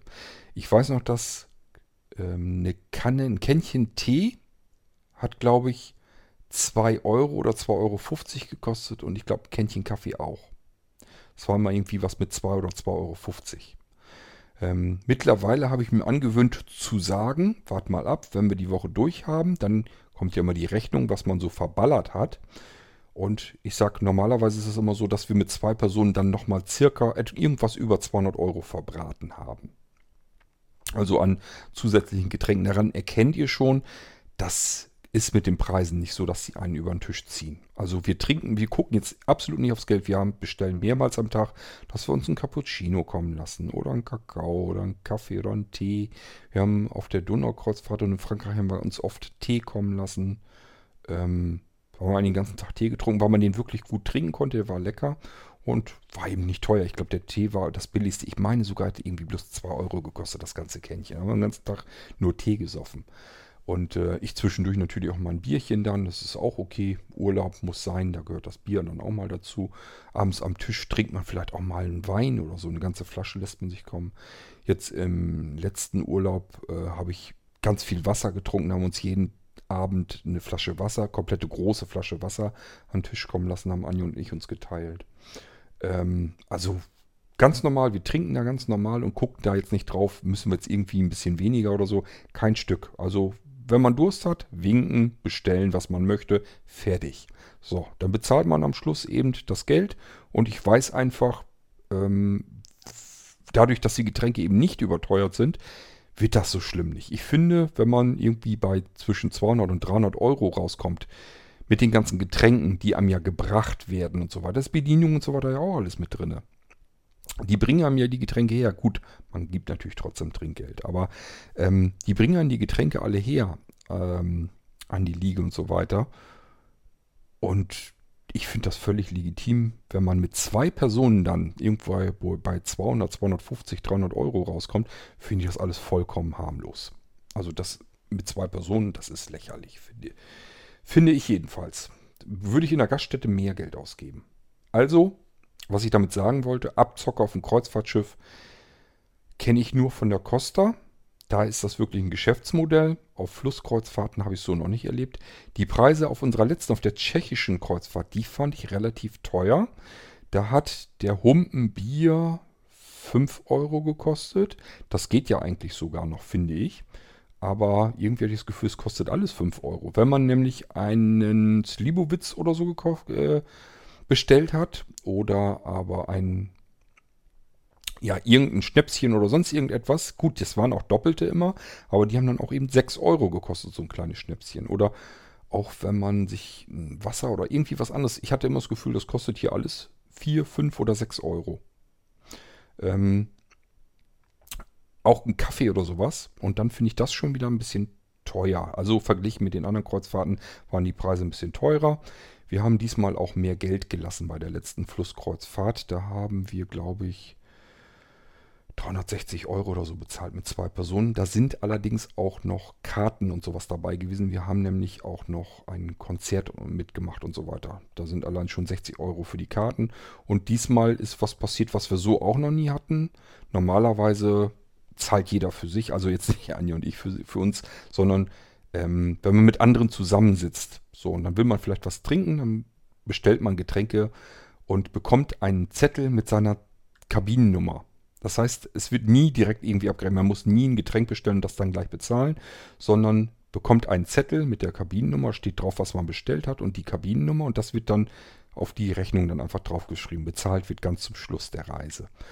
Ähm, auf manchen Flusskreuzfahrten ist es so, dass man eine Unterschrift machen muss. Das heißt, der eine Zettel, den bekommt der Kellner, der einem das Getränk gebracht hat, damit der einen Nachweis hat, ich habe das hier gebracht und das berechnen wir jetzt so. Beim letzten Mal war das nicht der Fall. Das heißt, die hätten uns beschubsen können, aber wir gehen mal davon aus, das geht schon klar. Ähm, Rechnung bekommt man trotzdem, man kann natürlich nachgucken. Aber wer macht das am letzten Tag, die ganzen Getränke nachgucken, die man irgendwann in der Laufe der Woche getrunken hat? Macht, denke ich mal, kein Mensch. So, ähm, das heißt, beim letzten Mal mussten wir nichts unterschreiben. Da kam nur der Zettel, den konnten wir uns wegpacken. Haben wir nicht gemacht, haben wir weggeschmissen. Wir gehen davon aus, das sind ehrliche Leute. Bisher war das auch immer so der Fall. Ähm, ja, man bekommt also Zettel und hat dann die Getränke und ich sage ja, äh, diesmal war es, letztes Mal war es besonders viel. Das war zum einen, weil die Getränke mal noch ein bisschen teurer waren als bei den anderen Kreuzfahrten. Und zum anderen ist was passiert, was wir sonst nicht hatten. Wir haben uns ein bisschen angefreundet mit den Tischnachbarn und äh, die waren ein bisschen lockerer als sonst so die üblichen Reisenden. Und er fing dann an und hat ähm, gesagt, den, den Rum, den, den hier in Tschechien brauen, den musst du unbedingt mal probieren. Ähm, und hat einfach zwei Gläser bestellt. Das heißt, er hat mich einfach eingeladen, ohne dass der mich kannte. Die haben einfach nur neben uns gesessen, wir haben uns ein bisschen unterhalten und er bestellte gleich so zwei rum. Und ich habe so gedacht, ja, endlich mal einer, der so ein bisschen tickt wie ich. Ich habe da auch keinen Nerv zu, immer zu gucken, dass das ja alles passt, dass du dein Getränk bezahlst und ich bezahle mein Getränk. Und ich finde es immer idiotisch. Wenn jeder mal einen ausgibt, dann passt das auch. Aber kann natürlich am Ende auch teurer werden. Wir hatten also eine spaßige Runde und die, wir haben uns zum Schluss in der Reise, also jetzt nicht auf der Donaukreuzfahrt, sondern auf der letzten, immer besser kennengelernt und ähm, haben dann immer große Runden ausgegeben. Und äh, natürlich auch dann mal teurere Mixgetränke und so weiter. Dadurch ist das eben passiert, dass die letzte Rechnung ein bisschen teurer geworden ist. Aber auch da 360 Euro, zwei Personen, acht Tage, alles in Ordnung. Finde ich völlig okay. So, Donaukreuzfahrt war, glaube ich, was die Nebenkosten anging, die günstigste. Da hatten wir, glaube ich, wirklich nur 200 Euro verballert. Das lag daran, weil die Preise wirklich sensationell günstig waren auf dem Schiff. Ich sag ja, kann man in der Gaststätte so nicht bekommen. Ähm, von Abzocke kann also nicht die Rede sein. Wer ein bisschen Angst hat, dass das Geld kostet, ja, die Getränke auf dem Schiff kosten extra. Je nachdem, einfach mal gucken. Manche Schiffe bieten das an, dass man Getränkepakete mitkriegt. Ist ganz oft der Fall sogar, dass man Getränkepaket hat. Das heißt, man hat abends den Wein am Tisch dann in dem Getränkepaket mit drin. Man bezahlt das einmal, hat dann bestimmte Anzahl Flaschen, die sind dann ein bisschen billiger und die kann man dann austrinken. Das ist übrigens auch eine Besonderheit. Ich weiß nicht, ob das so klar ist jedem.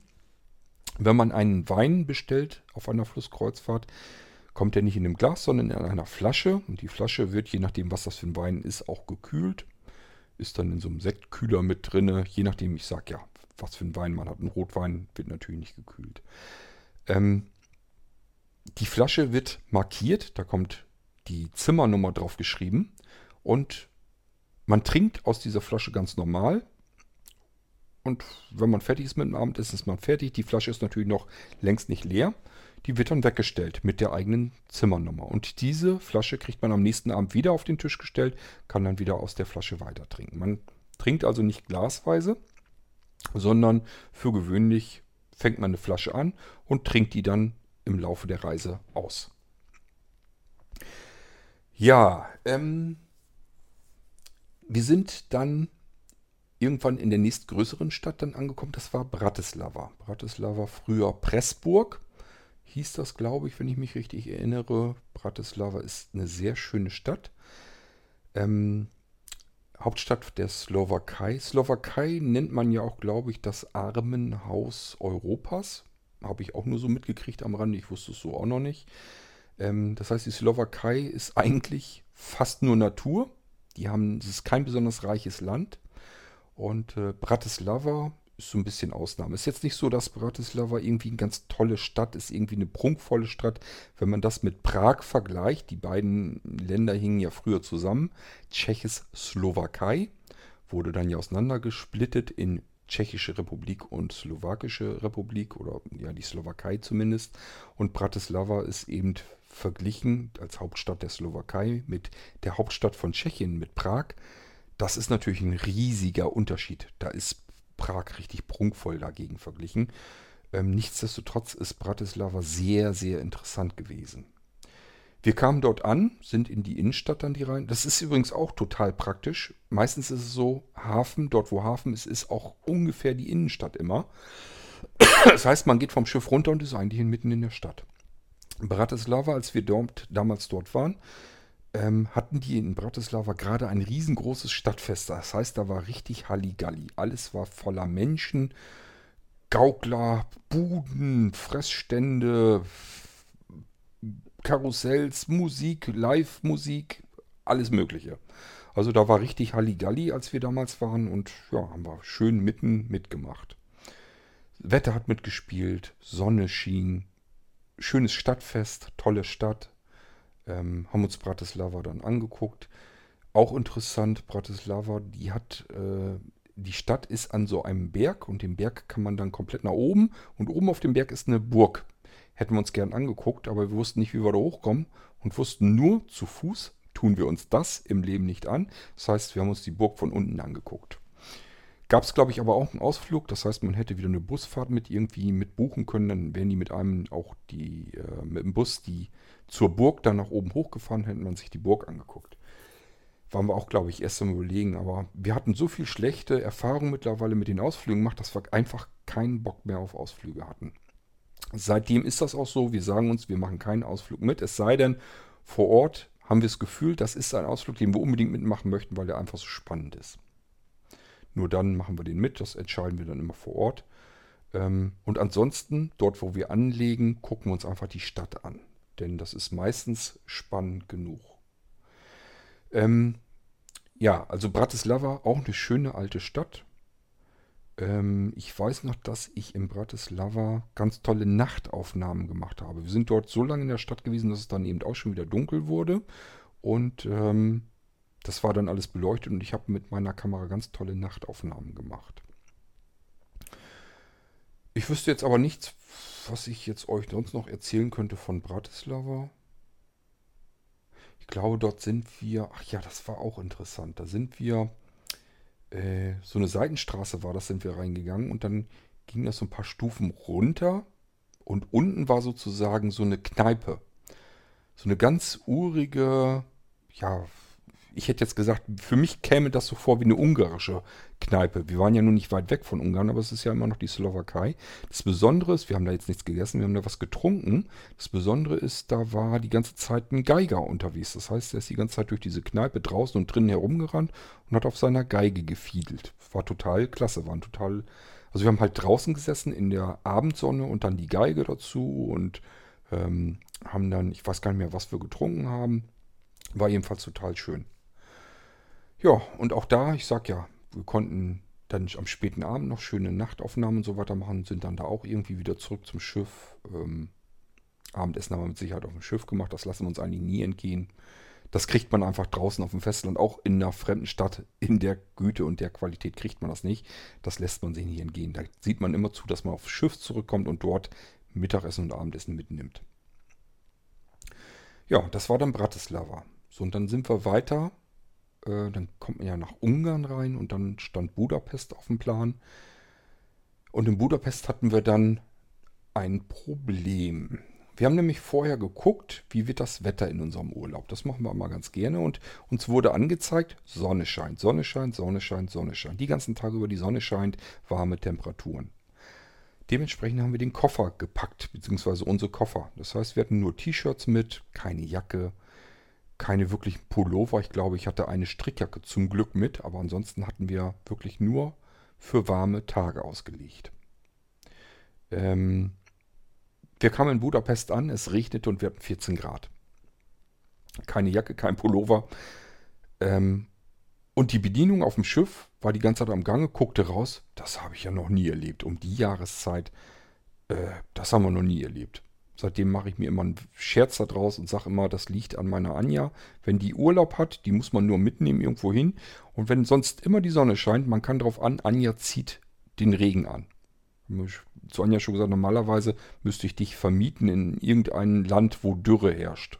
Wo die mir ganz viel Geld geben, wenn die einmal Regenschauer kriegen. Ähm, da war das eben auch so. Wir waren dort. Vorher Sonne vom Feinsten. Als wir abgelegt haben, hinterher soll da auch wieder die Sonne geschienen haben. Die Temperaturen sofort wieder nach oben gegangen. Ähm, aber als wir da waren in Budapest, hat es geschifft und es war scheiße kalt. Ich habe auch wirklich gefroren. Nächstes Problem, wir kommen auf die Klimaanlage zu sprechen wieder. Äh, Schiff uralt, Klimaanlagen nachgerüstet, einfach so Klötze in die Kabine rein. Und das Scheißding konnte nicht dazu gebracht werden, warme Luft reinzupusten. Das heißt, wir hatten draußen 14 Grad. Wir hatten frische, kalte Luft reingepustet in die Kabinen. Wir waren, kamen äh, von äh, draußen wieder äh, rein in die Kabine, waren klatschnass, die Klamotten waren nass und es war kalte Luft in der Kabine. Das war echt scheiße. Wir haben also echt, wir waren ja nicht die Einzigen. Wir haben dann auch natürlich gefragt, ob man das irgendwie, die Klimaanlage dazu überreden könnte, dass sie warme Luft reinpustet. Da äh, haben die immer so getan, ja, ja, wir kümmern uns drum und ähm, ja, letzten Endes, die haben es nicht gebacken gekriegt. Also das war richtig kalt. Wir haben gefroren in Budapest, dadurch, dass eben geregnet hat, das Doofe an der Sache war, die Tour war so ausgelegt, dass wir zwei Tage lang komplett an Budapest angelegt haben. Man sollte also zwei Tage Zeit haben, um Budapest richtig zu erleben. Wir sind natürlich trotzdem runter, egal ob es jetzt geregnet hat oder nicht. Wir sind dann durch den Regen spaziert. Zum Glück hatte bei der Donaukreuzfahrt hatten die Schirme vorne im Empfang, die konnte man sich so rausnehmen und mitnehmen, also ausleihen. Und konnte wenigstens zusehen, dass man von oben nicht großartig nass wurde. Uns hat Budapest aber insgesamt nicht gefallen. Also erstmal hat das Wetter nicht mitgespielt, das kann einem sowieso schon einiges vermiesen. Zum Zweiten, interessant war nur diese riesengroße Markthalle, sowas habe ich allerdings auch noch nie erlebt. Mehrere Stockwerke äh, Markthalle, wo wirklich komplette Schweine ausgestellt waren, also geschlachtete Schweine. Ähm, Schweinsköpfe, halbe Schweinehälften, ähm, ich kann mich nur noch an diese Sachen erinnern. Ähm, Obst, Gemüse in allen Größenordnungen und soweit das Auge reicht. Also es war eine, ein, wie eine Großmarkthalle. Es war auch eine Großmarkthalle. Die ist dort relativ in Hafennähe. Und die besucht auch jeder, der nach Budapest kommt. Und es ist auch sehr spannend und aufregend, dort durchzuschlendern und sich das alles anzugucken. Ich weiß nicht, ob ich da jetzt unbedingt was kaufen wollte, aber naja, jedenfalls ist das da alles so. Das war das Einzige, was ich an Budapest interessant fand. Muss ich ehrlich sagen, das war's. Und das Parlament natürlich, das kann man aber nicht besuchen. Das ist äh, auf der anderen, war das ich glaube, das war auf einer Insel oder so sogar drauf, irgendwie zwischen Buda und Pest. Also Budapest ist ja nicht eine einheitliche Stadt, das sind zwei Hälften. Die eine Hälfte heißt Buda, die andere heißt Pest, soweit ich das noch in Erinnerung habe. Und die Donau geht da mitten durch. Ähm, ja, wir sind in die Fußgängerzone rein. Alles auf Touri ausgelegt. Also diese typischen 1-Euro-Shops und sowas alles. McGuides und wie sie alle heißen. Das war da alles drin. Wirklich Plünn, China-Müll. Die ganze Fußgängerzone entlang. Ich fand die Fußgängerzone einfach nur scheußlich. Sowas will ich mir im Urlaub jedenfalls nicht angucken. Dann kann ich auch in jede deutsche Stadt gehen, wenn ich so einen Scheiß gucken will. Und wirklich was anderes haben wir auch nicht gefunden. Wir sind weitere Straßen natürlich lang getigert und gesagt, hier muss doch irgendwas noch kommen, hier muss man sich doch irgendwas angucken können. Es regnete nach wie vor weiterhin die ganze Zeit und die Straßen waren voll mit lärmenden Autos, stinkenden LKWs, wirklich voll, Stau, alles voller Autos. Es war scheiße laut, es stanken überall nach Abgasen. Also ich habe wirklich nichts Schönes, was ich, an was ich mich in Budapest wirklich zurückerinnern möchte. Ähm, ich nehme mal an, unter euch Hörern wird es welche geben, die in Buda, Budapest waren und dort auch ganz Tolles erlebt haben und so weiter. Ihr könnt mir ja mal erzählen, was man sich in Budapest anschauen sollte, wo ihr sagt, das ist total schön, das hättet ihr euch mal anschauen sollen. Wir sind vor lauter Verzweiflung in ein Museum reingegangen, nur weiter vorne, haben aber gemerkt, irgendwie kommen wir hier nicht weiter. Ich weiß gar nicht mehr, woran es gelegen hat, kann ich euch nicht mehr genau sagen. Ähm, wir haben auch schon von vorne, es war so ein modernes Museum, hatten wir gar keinen Bock mehr drauf. Also wir haben vorne gestanden, waren überlegen, gehen wir rein oder nicht, wussten aber irgendwas, irgendwas, irgendeine Hürde war da, dass man da irgendwie nicht richtig reinkam. Wir wussten, glaube ich, nicht, wie wir an die Karten rankommen. Ich habe keine Ahnung mehr.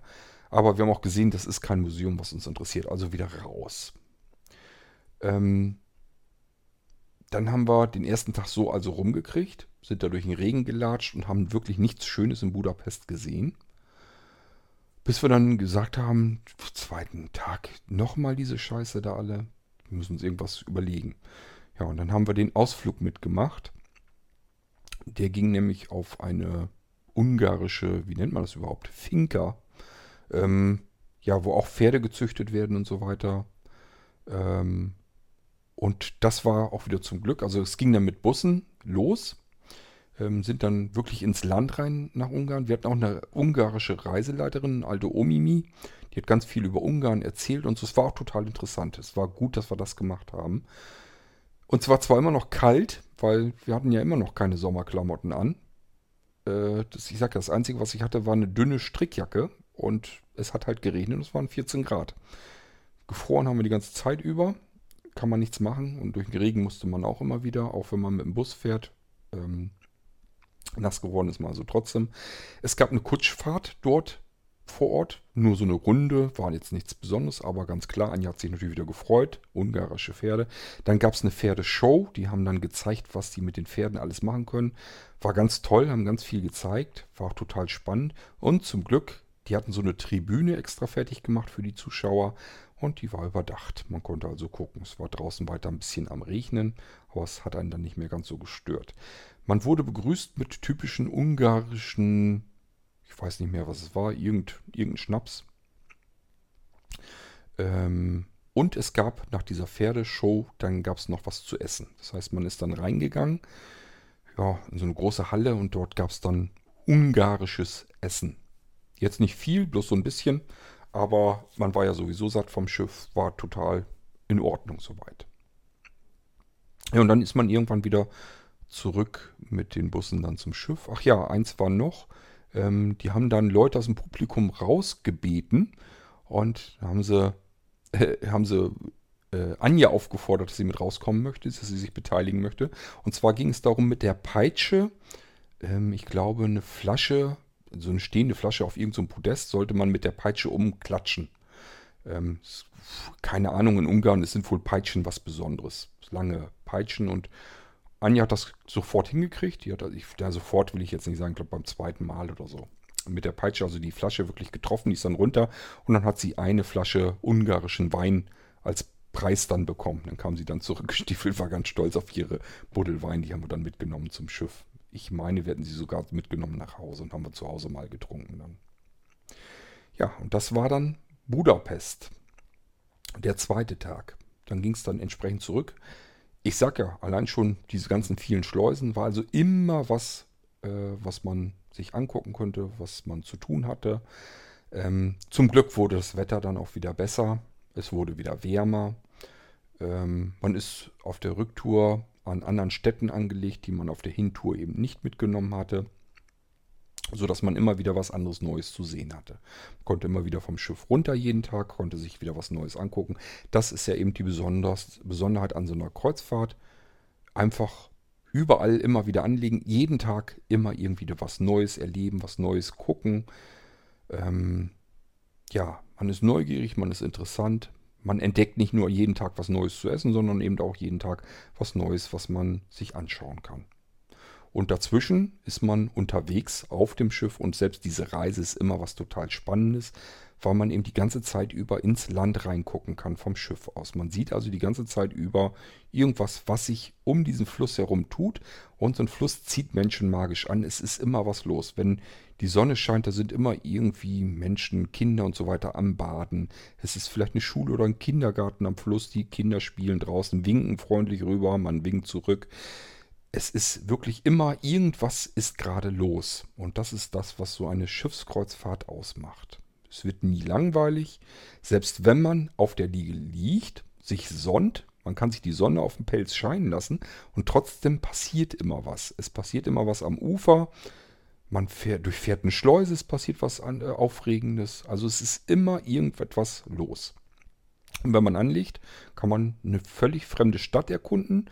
Vor allen Dingen am nächsten Tag ist es normalerweise so, dass man dieselbe Stadt nicht nochmal erkunden muss, sondern dann erkundet man eine völlig neue Stadt. Das kann anstrengend werden. Davon berichte ich euch in der nächsten ähm, Folge zu dieser Serie hier, wenn wir nämlich die äh, Tour durch die Frankreich machen, äh, durch Frankreich machen über die Rhone. Ähm, das war anstrengend, weil da waren einfach, wo wir angelegt haben, die Städte so interessant. Äh, da war jede Stadt, da musste man einfach durch und sich das alles angucken. Aber auch die Donaukreuzfahrt hat viel zu bieten. Deswegen ist die für Einsteiger eigentlich perfekt geeignet. Auch dort wird überall, überall angelegt und die Städte sind alle sehr interessant. Man hat Wien, man hat Bratislava, man hat Budapest dabei. Das ist eigentlich immer auf jeder Donaukreuzfahrt dabei. Auch Passau gehört eigentlich dazu, was man sich anschaut. Und dazwischen sind so kleine Dinge, wo man sich dann eben auch noch was angucken kann.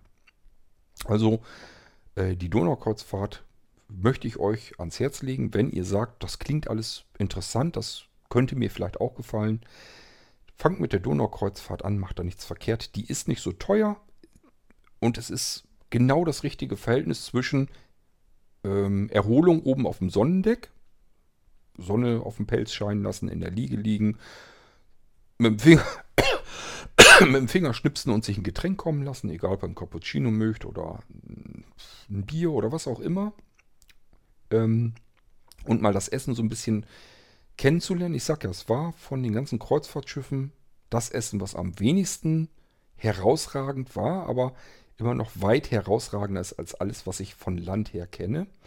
Ähm, von daher perfekt als Einstieg geeignet. Ich war jedenfalls froh, ähm, damals, als wir die Donaukreuzfahrt gemacht haben, dass wir das zuerst gemacht haben.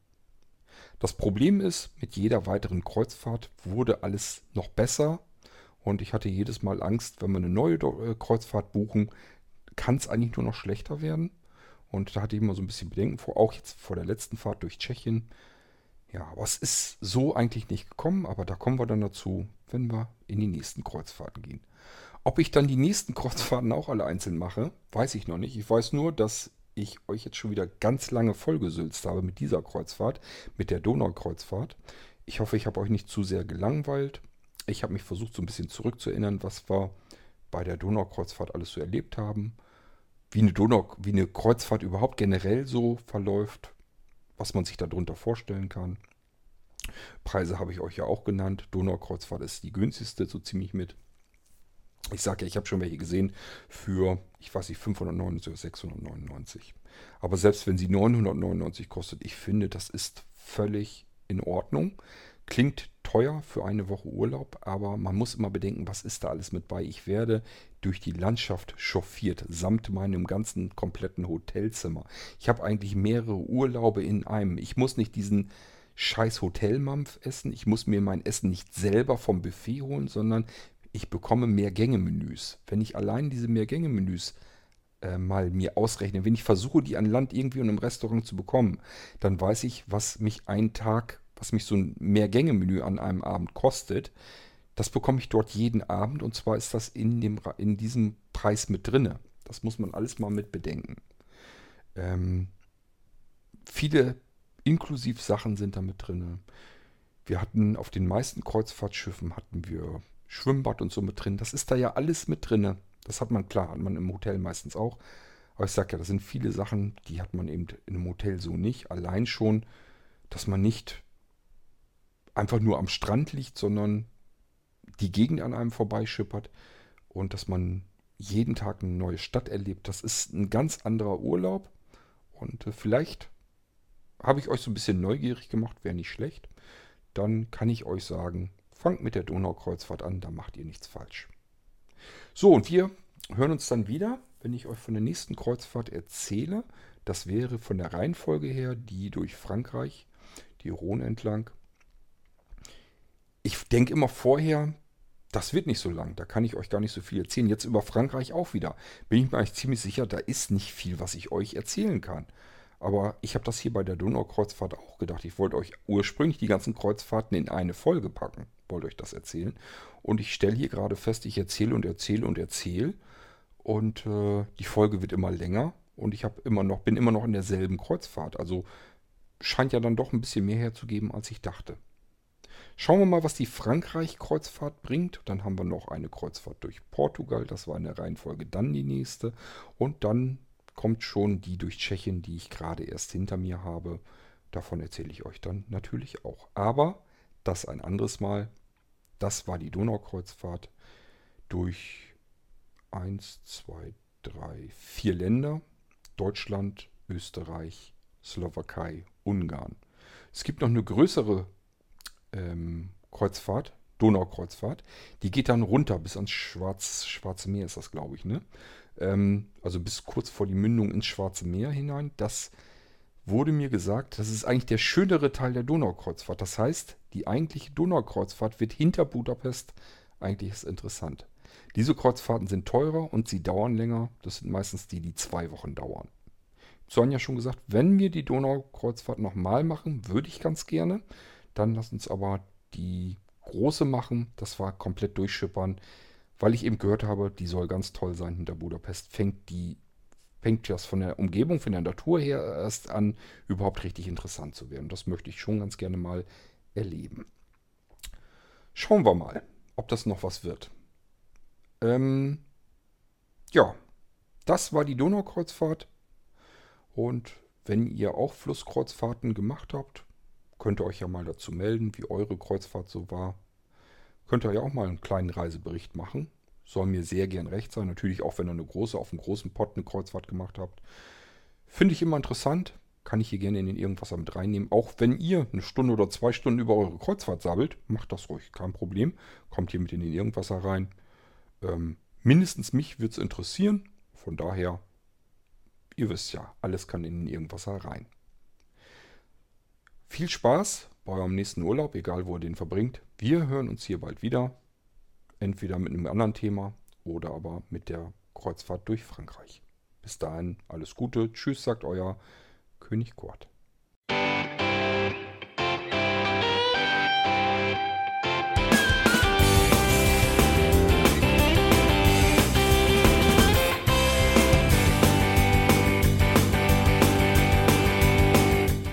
Das war Irgendwasser von Blinzeln.